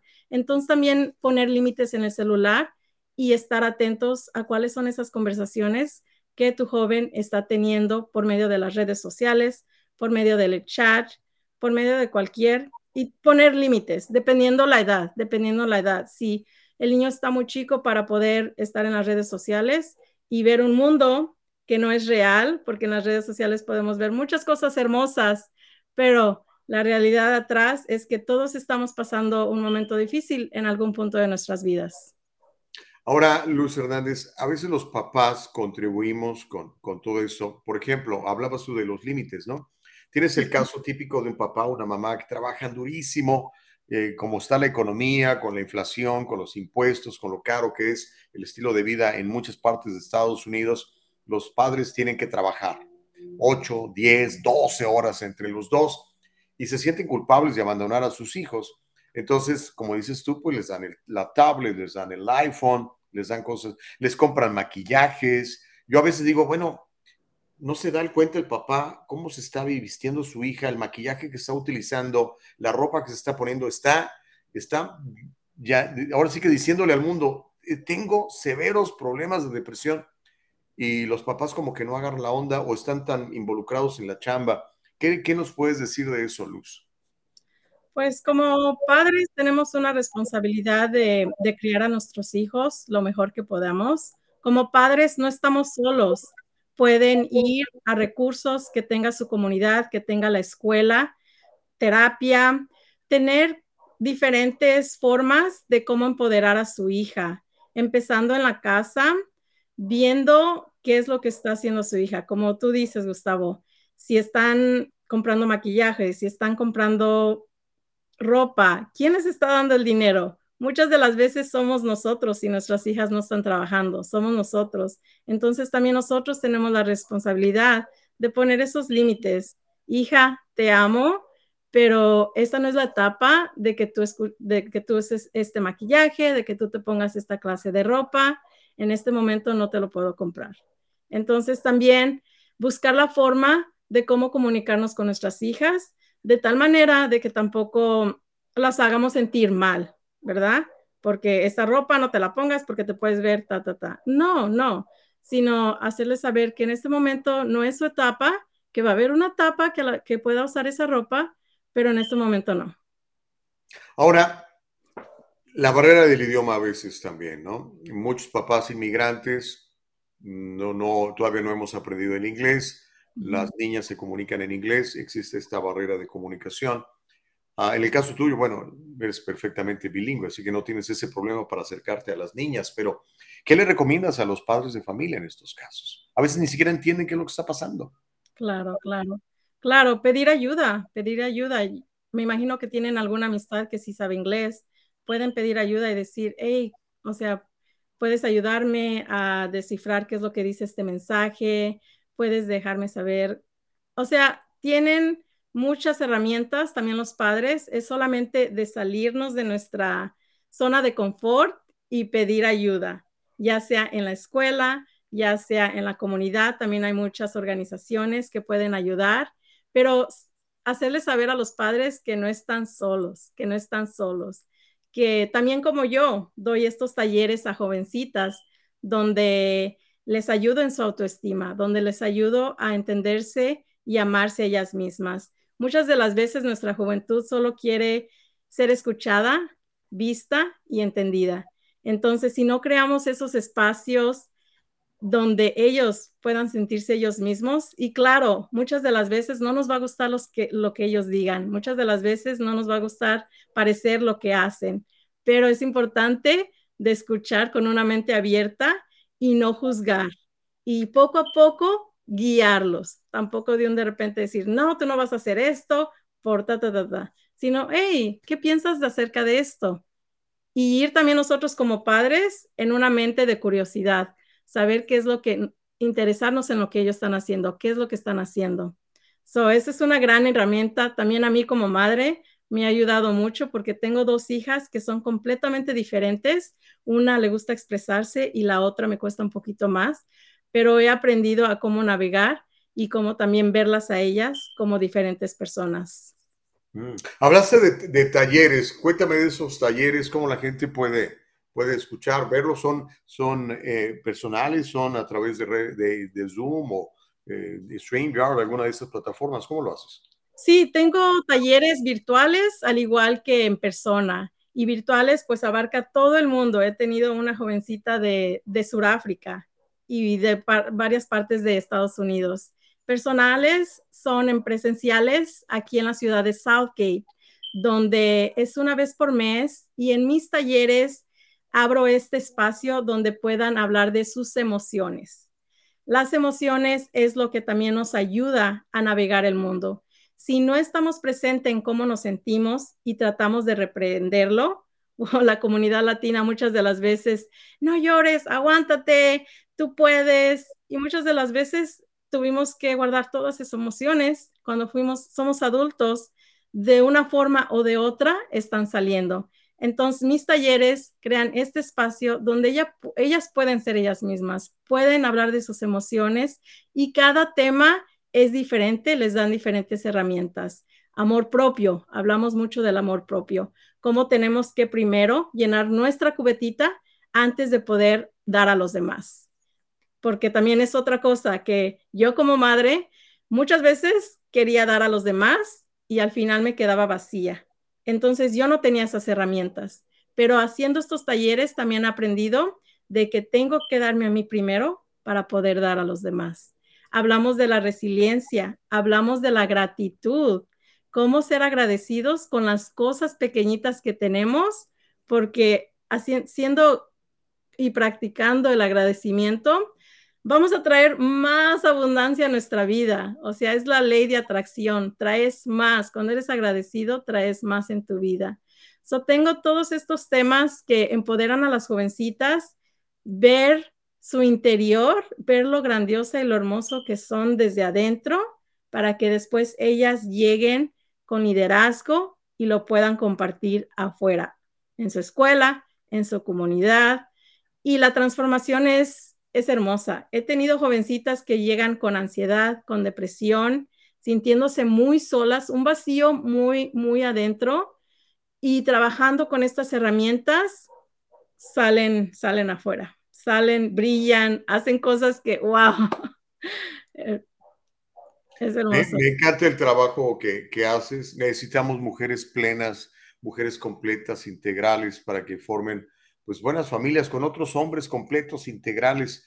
Siempre he insistido yo mucho en la necesidad de que seamos buenos individuos, porque en la medida en que hayamos, hagamos, existamos más individuos integrales, completos, felices, pues vamos a crear mejores familias, mejores sociedades, mejores naciones, ¿no? Así que hay que trabajar mucho con uno mismo, Luz, y con los jovencitos, ¿no?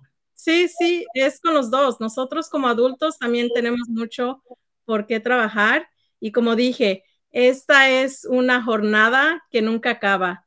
Siempre hay cosas que sanar, siempre hay cosas que aprender. Entonces también como padre y madre, ser muy pacientes con nosotros mismos. ¿Vamos a cometer errores? Sí, todos cometemos errores, pero de esos errores podemos aprender. Podemos aprender cómo ser mejores personas nosotros mismos y cómo ser mejores padres. Y esa es una enseñanza muy grande que le podemos enseñar a nuestros hijos, que también nosotros tenemos errores y está bien equivocarse. La cosa es aprender y seguir adelante. Hay un comentario de Reyes, dice, así nomás hablado se oye muy bonito, muy fácil, pero a veces hay unos hijos en verdad difíciles y hasta rebeldes, eso sin contar que a veces, no siempre, los padres tienen que salir de un trabajo corriendo para llegar a otra diligencia.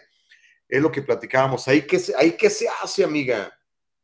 Sí, no, no, sí, yo, yo sé que se, se escucha muy bonito, pero también es Buscar las herramientas, como he dicho, no están solos como padres, buscar diferentes formas. Si tu hijo está pasando algo, algo difícil y está siendo rebelde, hay algo más al fondo por qué está siendo rebelde. Entonces, lo que te puede ayudar es consejería, terapia, salir y buscar estas herramientas que te pueden ayudar a ti como padre, cómo trabajar con tu hijo y también al hijo, cómo él también tiene la responsabilidad y puede elegir su comportamiento.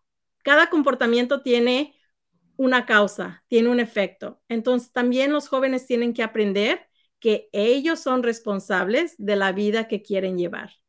Y esto toma tiempo, sí, pero también pueden ayudarse a y buscar estas herramientas. Digo, ¿por qué digo esto?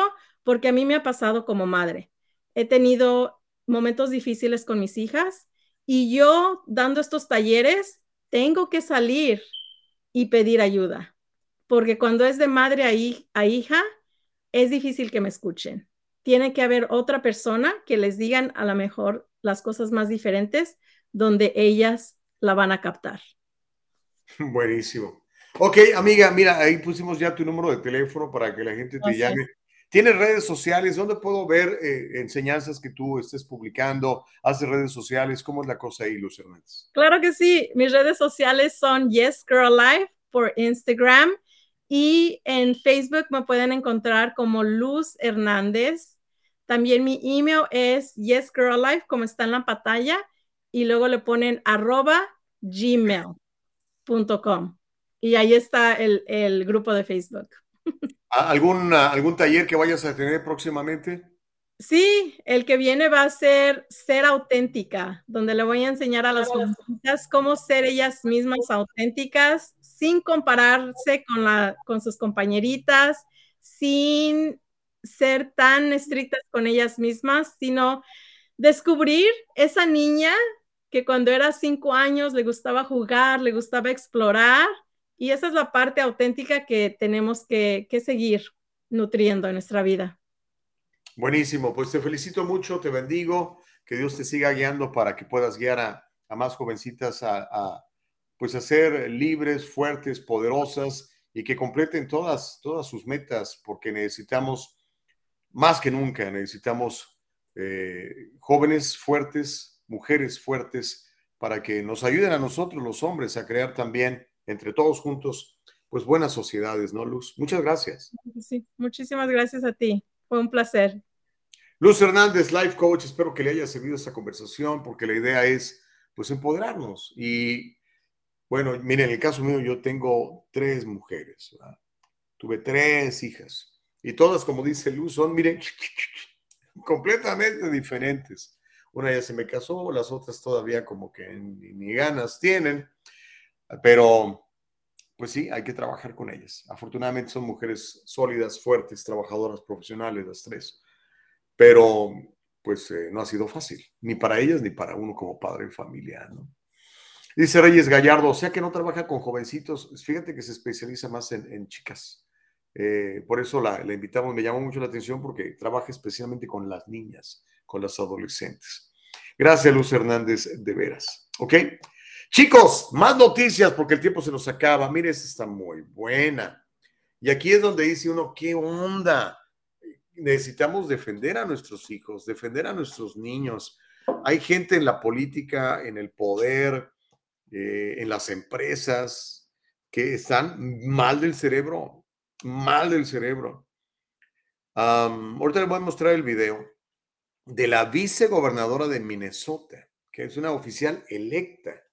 La gente, el pueblo, votó por esta señora. Ella se llama Peggy Flanagan es demócrata. Ella sugiere que brindarle a los niños un, tratamiento de transición de género es lo que significa ser un buen padre. O sea, para ella, la castración química y quirúrgica de sus niños es ser un buen padre. Eso piensa esta mujer. Yo no sé si tenga hijos, pero ay, Dios mío de mi vida. Pero bueno, Flanagan hizo los comentarios de que castrar a los hijos es bueno, es ser un buen padre. Esos comentarios los hizo en un evento que celebró la firma eh, por parte del gobernador Tim Walz de una orden ejecutiva que convierte a Minnesota en un estado santuario para esos tratamientos, como California. O sea, si usted vive en Texas o en Tennessee o en Oklahoma o en Nebraska, donde está prohibido, hello, ha prohibido que usted castre químicamente a sus hijos, que castre quirúrgicamente a sus niños. Está prohibido, lo meten a la cárcel. A usted y a los doctores que hacen eso. Pero usted se lo puede llevar a Minnesota o a California. Ya ve que acá también tenemos a Newsom, el castrador en chief, de castrator en chief. Pues bueno, Increíble. Pero bueno, Minnesota ya, ya tiene esta calidad de estado santuario para la castración química y quirúrgica de sus niños. Si usted no está contento y ellos dicen que no son niños, son niñas o viceversa. Textualmente voy a citar lo que dijo esta mujer, la vicegobernadora Peggy Flanagan. Dijo, seamos claros, esta es una atención médica que afirma y salva vidas fue lo que declaró Flanagan en la conferencia. Sigo citando textualmente y ahorita vamos a ver el video. Cuando nuestros hijos nos dicen quiénes son, es nuestro trabajo como adultos escucharlos y creerles. ¿En serio? ¿Qué gente más estúpida? Yo de niño creía ser Superman. Imagínense que mi papá hubiera hecho, sí, mijo, ponte la capa y aviéntate del segundo piso. Qué estupidez. Pero sigo citando lo que dijo Peggy Flanagan, la vicegobernadora de Minnesota. Eso es lo que significa ser un buen padre. El gobernador Walls, que también es demócrata, dijo, en este estado, o sea, refiriéndose a Minnesota, el odio no tiene lugar. En este estado, el amor y la aceptación es lo que predicamos. Por eso estamos a favor de castrar químicamente y quirúrgicamente a los niños. Esta gente es, satánica, esta gente está mal del cerebro. Esta gente, esta gente va a tener que rendir cuentas ante el Tribunal Mayor. Pero quiero que escuche lo que dijo la vicegobernadora, para que vean que no lo estoy inventando. O sea, si es usted un buen padre, usted le va a dar castradores químicos a sus niños y eventualmente le va a decir al niño, no te preocupes, vamos a cortarte esos testículos sanos, ese pene sano, y te vamos a hacer ahí una abertura para que seas niña. Por lo contrario, una niña es que te vamos a castrar, te vamos a extirpar tus senos, ¿no? buenos, sanos, y, este, y te vamos a dar eh, hormonas para que te salga barba y te cambie la voz. Aquí está, la mujer está loca. Necesita ir al manicomio esta señora. Peggy Flanagan se llama.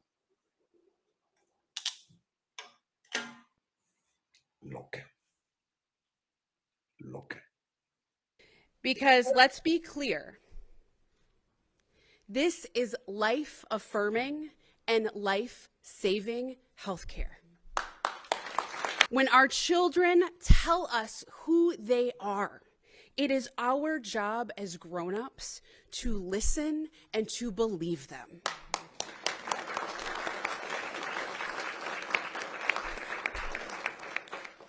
That's what it means to be a good parent.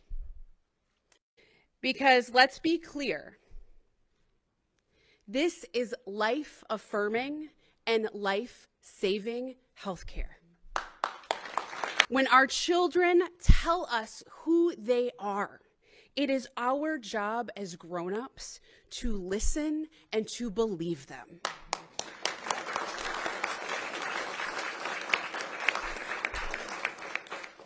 That's what it means to be a good parent. Because let's be clear, this is life affirming and life saving healthcare. That's, that's what it meant to be a good father. No, señora loca. Ser un buen padre de familia es proveer por ellos, es guiarlos en el camino correcto, es corregirlos cuando están equivocados, es criarlos con amor y con disciplina. Eso es lo que es un buen padre. No estupideces que está usted diciendo. Con todo respeto, señora, usted pertenece al manicomio. That's the place that you belong. ¿Qué le pasa a esta gente? ¿Qué le, y la gente, y votan por esta mujer. Increíble. ¿Qué les pasa a los ciudadanos de Minnesota? ¿Están igual de locos que los de California? Qué barbaridad. Qué barbaridad. Qué barbaridad. Increíble, pero cierto. Pobres niños, de veras, pobres niños. El papayán dice, y todavía le aplauden, wow, vieja loca. Pues sí, le aplauden más gente loca como ellos. Que la casen a ella, dice Norma García Romero. Reyes dice, la historia se repite, así intentaron corromper y alterar los genes del ser humano y aparte de la creación, así lo dice la Biblia en el Antiguo Testamento. Miriam Santoyo dice, esa mujer, ¿cuánto dinero se llevará a la bolsa para promover esta locura? Homero, un llorón, dice, estos castradores de menores son las mismas basuras que cada vez domingo en las iglesias, las mismas basuras que juran con una Biblia, deja de defender lo indefendible, seguidores del mal, dice Homero, un llorón. Rosa Ríos dice, loca y locos los que la siguen y aplauden. Carlos dice, buen día, Gus, saludos para todos. Y esa porque no le castran la boca, dice Carlos, estamos bien jodidos, tenemos que ponernos las pilas, mi gente, dice Carlos. Pues sí.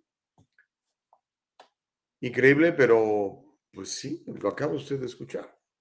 Homero dice, cuando negamos la existencia de niños con gustos y condiciones diferentes, no solo lastimamos, también lastimamos a los, a los nuestros, pues negamos la posibilidad de comprender sus amiguitos. El ataque conservador hacia los niños es brutal mezquino, diabólico, cruel e inhumano. ¡Ah, caray! Imagínense un niño, 8 años, 10 años. Papi, ¿qué crees?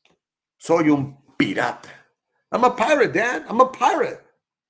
And no estoy contento porque I don't look like a pirate and I want to be a pirate. ¿Qué haces? ¿Le sacas un ojo, le pones un parche, le cortas una pata, le pones una de palo? Oh, now you're a pirate. Hello. No, no. Ahora, mire, yo puedo entender que un papá esté bien loco y, le haga caso a su niño y lo castre, o a su niña y la castre. Puedo entender que están locos. Pero los médicos que dicen, ok, ya, let's do this. Los médicos. que juraron proteger la salud de la gente, están haciendo estas castraciones, estas mutilaciones. What is wrong with you people? What is freaking wrong with you people? Arrepiéntanse. Lo han hecho muy mal. Ahora, a lo mejor, bueno, si ya tienes 18 años, igual me parece una estupidez y una locura, pero pues ya tienes 18 años. Ya no le puedes echar la culpa a tu papá. Pero igual los médicos, o sea, oiga, señor, pues quíteme aquí, póngame ya. Oye, espérate, no, no, carnal. Eh, no, no es así. Mira, no se puede. O sea, tu ADN dice que eres un varón, tu ADN dice que eres una hembra. No, no se, no se puede cambiar. Puedes tener todas las preferencias y gustos que quieras, pero esto no lo puedes, no se puede, es ciencia, es biología. Digo, para los amantes de la ciencia, normalmente los de la izquierda, siempre dicen, es que la ciencia dice, ¿no? Rosy Gutiérrez dice, hola Gustavo, muy buenos y bendecidos días, que Dios te dé mucha paciencia y sabiduría para poder llevar esos temas muy delicados. Yo oro para que personas como tú representen la justicia y la verdad en este mundo tan confundido por el mal, que Dios nos ampare, dice Rosy Gutiérrez. Wow. Rosy, agradezco en el alma tus oraciones. La palabra de Dios dice que la oración del justo puede mucho y la palabra de Dios dice que debemos edificarnos unos a otros, orar unos por otros. Yo te lo agradezco mucho, Rosy, no sabes cómo te lo agradezco. Y oro por ti, igual que oro por todos. Aunque usted no lo crea, mis oraciones en la mañana los incluyen a ustedes. Y este, pues tenemos la, responsabilidad de ser luz. No podemos poner la luz debajo de el almud, dice la palabra de Dios. Tenemos que ponerla arriba. Hay gente que no le gusta YouTube, no, cada rato nos quita. Pero pues, eh, hello, está pasando todo esto. ¿Dónde está el... Eh, o sea, ¿dónde están los medios de comunicación alarmándose por esto y diciéndole, papá, papá, ponte trucha, ve lo que está haciendo esta señora?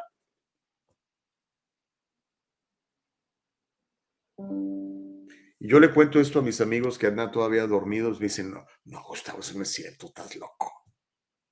Y les empiezo a mandar, mira, dicen, bueno, pero, pero no es aquí en California. digo, sí, California es líder en esto. No, no puede ser. Ya les mando el otro video de Newsom hablando de esto. Dios mío de mi vida. Pónganse las pilas, amigos queridos. Cuiden a sus hijos. Mire, dice el presidente de México que México es más seguro que Estados Unidos. ¿Y sabe qué? Yo creo que a veces tiene razón. Veamos los índices de criminales en Nueva York, en Los Ángeles, en Chicago, en Filadelfia, en Baltimore, en San Luis, Missouri, todas estas ciudades gobernadas por la izquierda.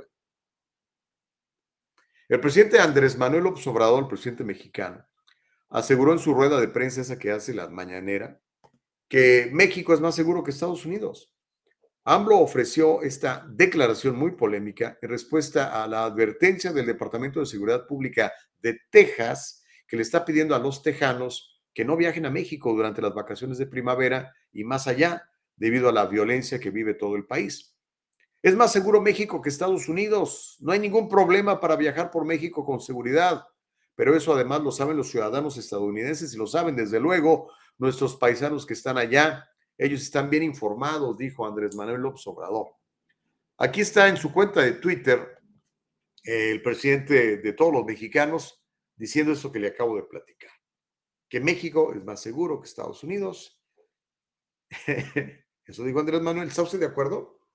Ahora, yo le voy a decir una cosa, yo viajo a México cada rato y bendito sea mi padre, nunca he tenido ni un solo conflicto. Una vez Previo a la muerte de mi mamá tuve que viajar de emergencia. Eh, no había más vuelo que uno a Monterrey. Y de ahí tuve que manejar ocho horas en la madrugada por la, me dicen, peligrosísima carretera que va de Monterrey, Nuevo León a Tampico, Tamaulipas. Sin incidentes. De hecho, yo ni sabía que era la carretera más peligrosa de México, según lo que me dicen. No me pasó nada, bendice a Dios. Iba yo con mi hermano. Pero bueno, vamos a escuchar lo que dijo Andrés Manuel López y dígame usted si está de acuerdo con él o si cree que es un viejito loco como otros muchos también opinan. México es más seguro que Estados Unidos, dice AMLO. Aquí está el video, en la mañanera lo dijo Andrés Manuel Observador.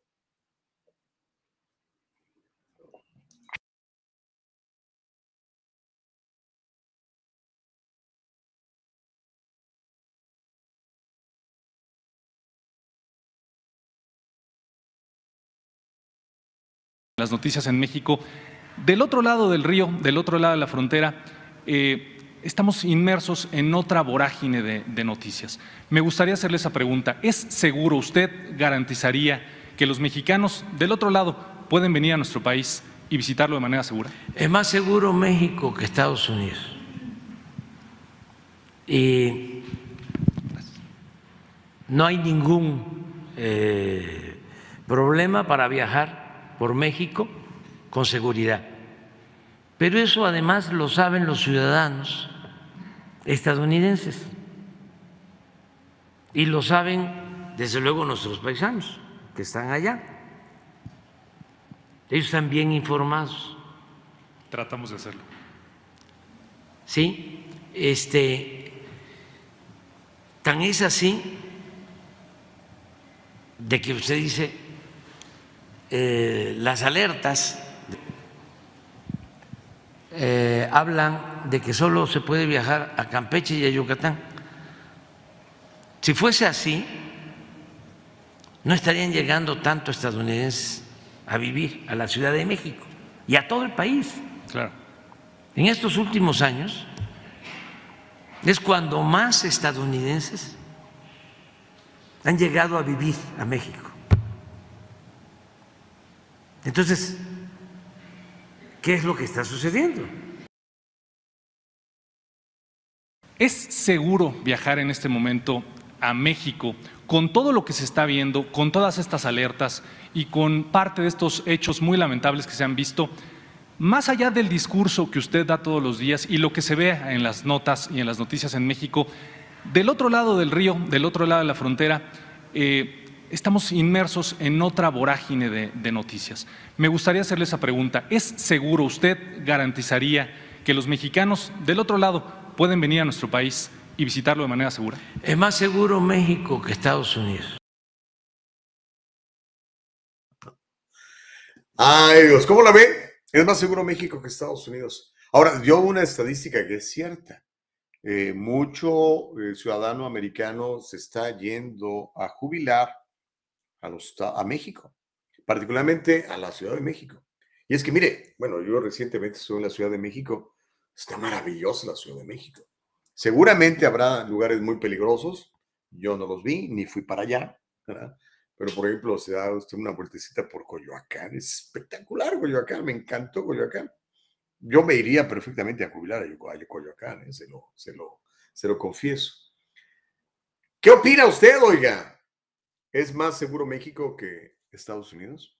Norma dice, más seguro no sé, pero más feliz y barato, yes. Esa es una de las razones por las que mucha gente se va a jubilar a México. ¿Ok? Usted, no sé, tiene una jubilación de, no sé, una pensión de, no sé, dos mil dólares. Dos mil dólares aquí en, California, pues no le alcanzan para nada, ¿no? Pero dos mil dólares son 36, 37 mil pesos al mes en México. Ese es un chorro de lana. Y puede usted vivir muy a gusto. Y si no se mete donde no se debe meter, pues a lo mejor es extraordinario, ¿no? Abraham Lugo contestándole a, a Homero dice, siempre hablando estupideces. Tú ni siquiera puedes viajar, o sí con a caray. Elba Payán dice, igual aquí en Estados Unidos hay estados muy peligrosos que no iría.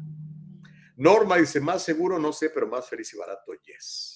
Reyes dice, parte tiene razón, AMLO, por ejemplo, en Patterson, New Jersey, hay una ola de robos de farmacias fuera de control. Sigan mandando más dinero para la guerra de Ucrania y dejar esa ciudad de New Jersey a merced de los ratas, dice Reyes Gallardo. Y lo peor es que ni siquiera podemos poner en la deducción de impuestos a Zelensky. Uh, Abraham dice, claro que México es seguro. Yo viajo al menos tres veces por mes y todo tranquilo. Lo mejor como puso en su lugar a Chismevisión, dice Abraham Lugo. Homero dice, es que López Obrador tiene razón en parte, pero hay que empezar con la verdad. El presidente de todos los mexicanos es Biden. es el que nos da la seguridad, es el que nos dio vacunas para el COVID, el que nos empleó. Entonces, en parte tiene razón. Elba dice, yo viajo dos o tres veces al año a Sinaloa y gracias a Dios voy y vengo sola, pero hay áreas por las que no iría. Pues sí, obviamente, ¿no? igual aquí, ¿no? La gente que viene a Los Ángeles me dice, Gustavo, voy para allá, ¿qué hago? Le digo, mira, para empezar, no vais a Los Ángeles. ¿Cómo? Está muy puerco, le digo, está muy peligroso. No me digas, sí, en serio.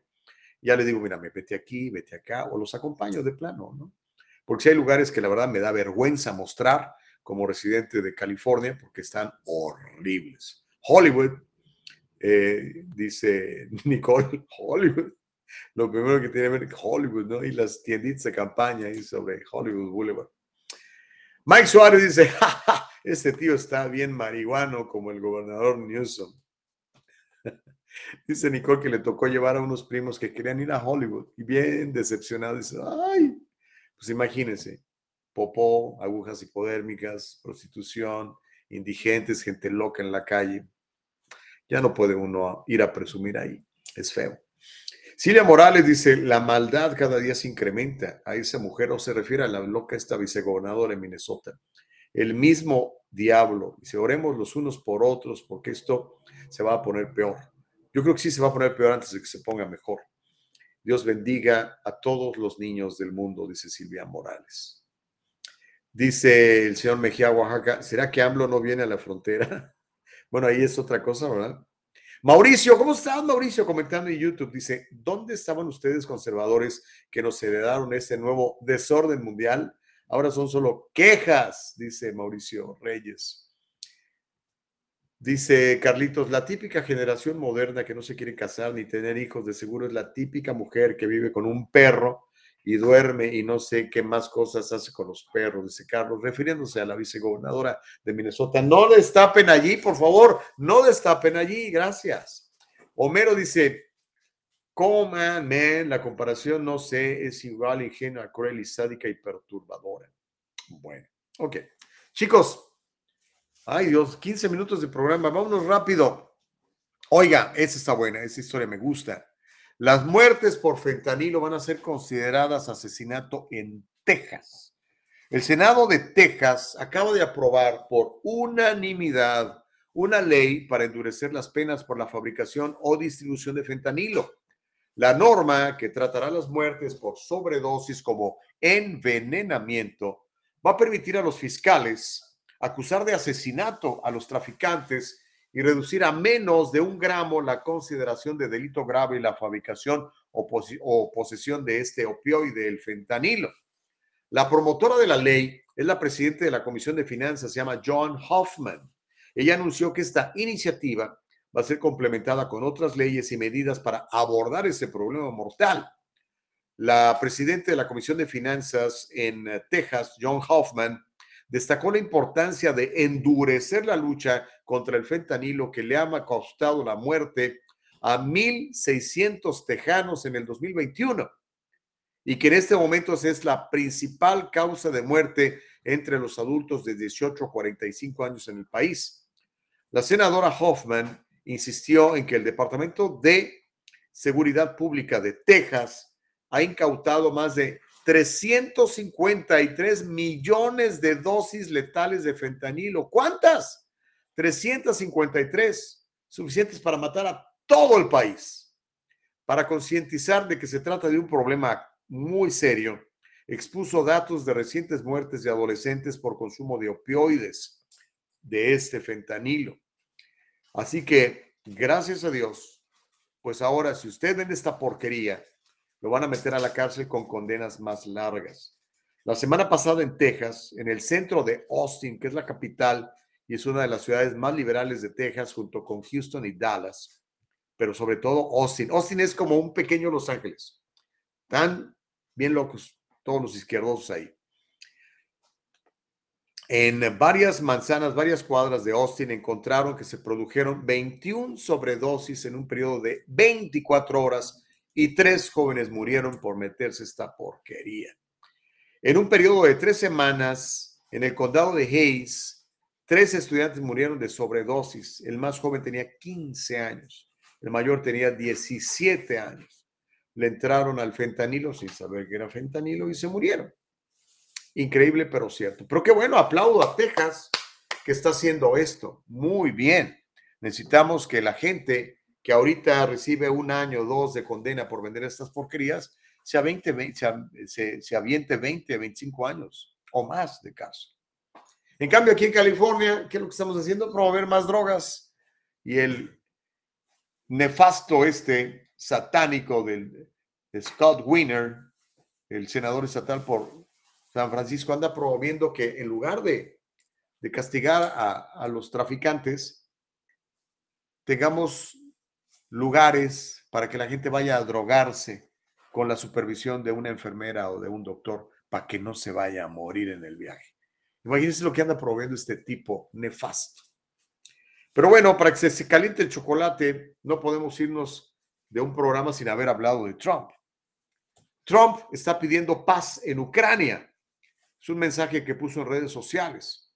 Donald Trump, que se postula para la reelección en el año 2024, emitió una declaración en video en donde pide paz sin demora en Ucrania y poner fin a, textualmente cito, todo el establecimiento globalista neoconservador.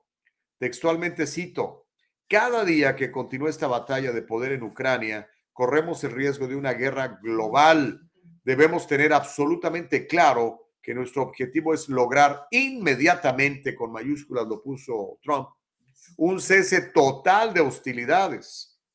Todos los disparos tienen que parar. Ese es el tema central. Necesitamos paz sin demora, dijo Trump en su video.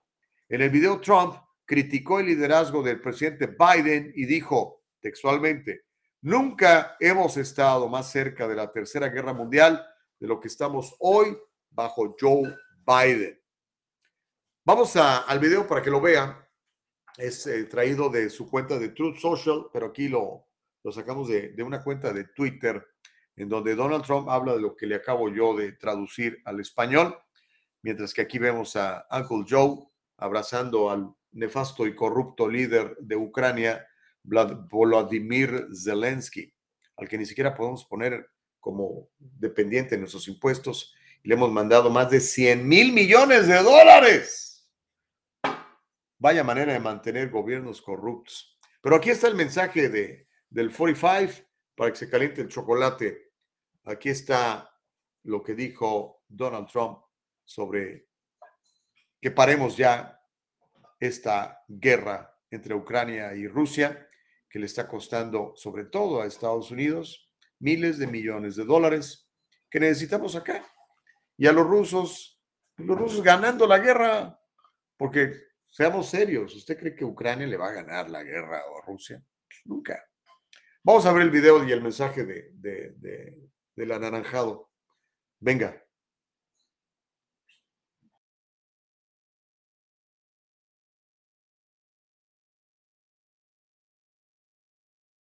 We have never been closer to World War III than we are today under Joe Biden. A global conflict between nuclear armed powers would mean death and destruction on a scale unmatched in human history. It would be nuclear Armageddon. Nothing is more important than avoiding that nightmare. We will avoid it, but we need new leadership. Every day this proxy battle in Ukraine continues, we risk global war. We must be absolutely clear that our objective is to immediately have a total cessation of hostilities. All shooting has to stop. This is the central issue. We need peace without delay. In addition, there must also be a complete commitment to dismantling the entire globalist neocon establishment that is perpetually dragging us into endless wars, pretending to fight for freedom and democracy abroad, while they turn us into a third world country and a third world dictatorship right here at home.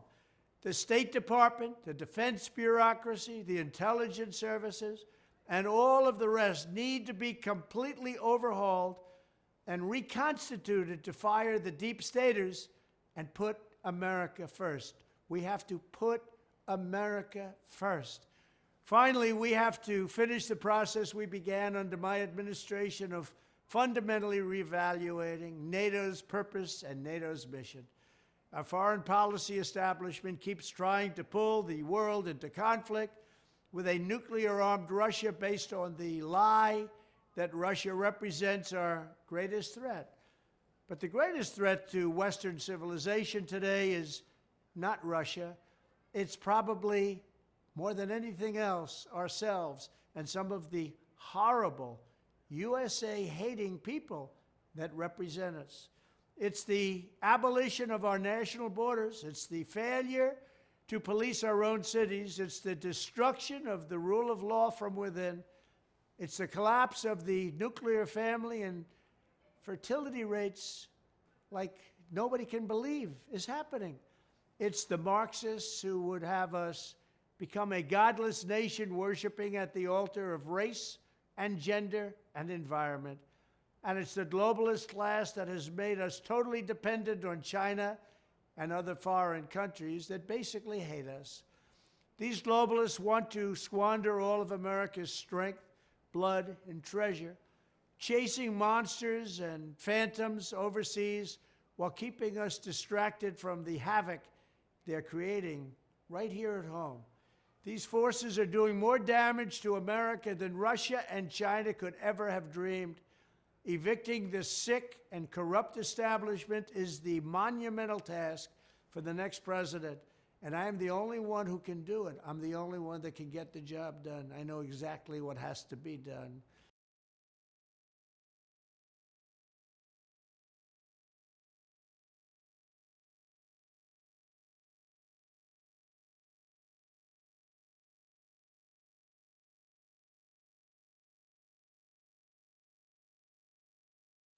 Perdón, tenía yo el micrófono cerrado.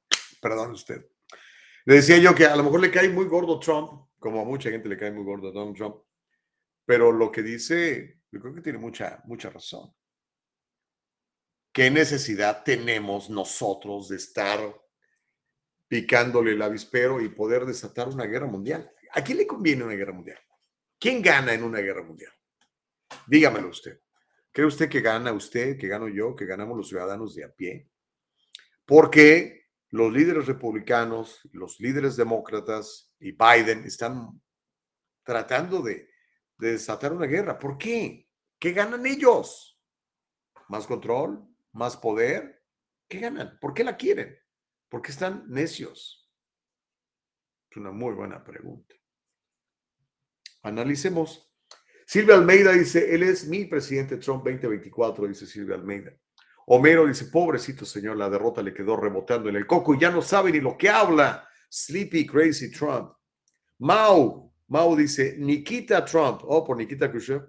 Nikita Trump, espía ruso. Si paz, cuando él se quería pelear con los chinos y con el niño cohete. no, más bien fue al contrario, ¿no? No fue a, calmar al, al Rocket Man, ¿te acuerdas? El primer presidente americano que ha visitado Corea del Norte y tranquilizó al, loquito este.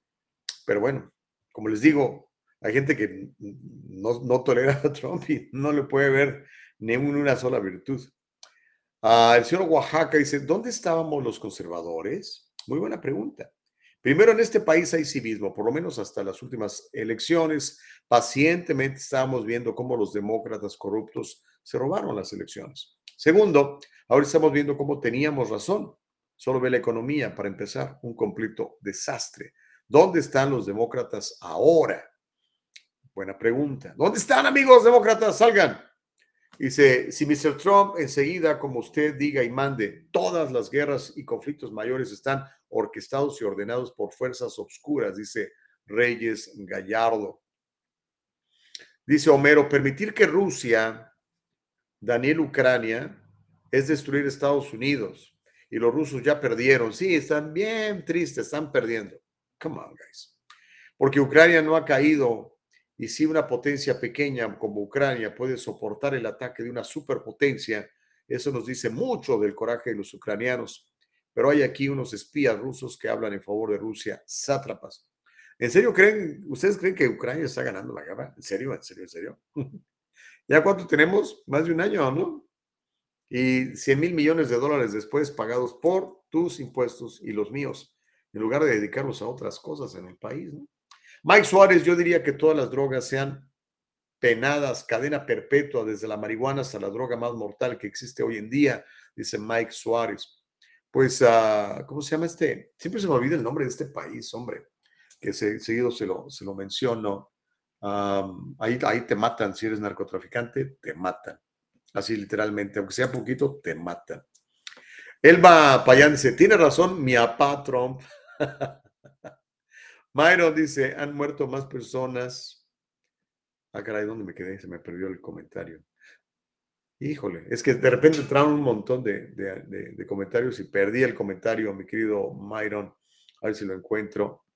Ah, ¿Dónde estaba el comentario de Myron? Es que entraron como 10 de atrancazo. Dice, han muerto más personas por droga que en guerras desde la Segunda Guerra Mundial, dice Myron Duarte. Fíjate. Homero dice, si en Texas se enfocaran en hechos y no en leyes ilusionistas, por Texas salen cientos de miles de millones de dólares cada año hacia los carteles, al igual que miles de armas cada año, y no han podido hacer nada. Son unos cínicos desvergonzados, dice Homero. Reyes dice, mi hermana vino de vacaciones en el 2020 y anduvimos por el downtown y se quejó del olor a orines.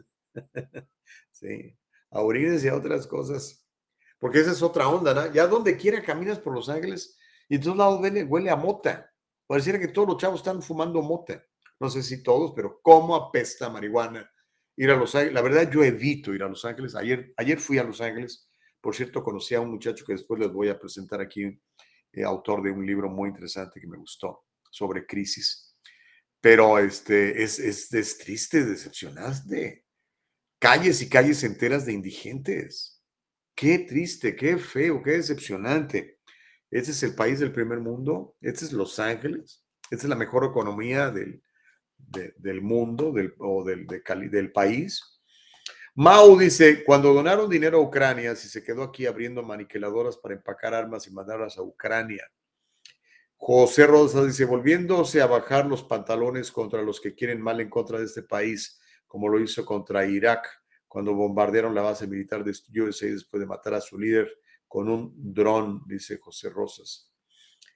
David Gallegos dice, Make America Greater Again. Órale, el que está ganando sabroso es Zelensky, dice el Control. Vaya que sí. Me dice que tiene aquí, tiene mucho real estate en Estados Unidos, tiene mansiones. David Gallegos dice: el pueblo está esperando al mejor presidente de la historia, como agua de mayo, Trump 2024. José García dice: Buenos días. Históricamente, USA se ha hecho más poderoso y más rico después de cada gran guerra. El problema es que a costa de la sangre y el dolor de los ciudadanos, dice José García. Pues el asunto es que yo no sé si Estados Unidos, yo diría que los que se han hecho más poderosos son los que controlan el asunto, brother. Yo no hoy no soy más poderoso después de la guerra de Ucrania, ni soy más rico. En cambio, el pueblo sí se ha empobrecido, cada vez más, José. Y las élites, eso sí se han hecho muchísimo más ricos. Sonia Flores dice, Trump. Rosa Ríos dice, MAGA, Make America Great Again. Va con todo el 45, dice Norma García Romero. Reyes Gallardo dice, antes el pretexto de las guerras en el petróleo, pero ahora los intereses y objetivos deben ser otros. A veces las guerras dan paso a que se cumplan profecías.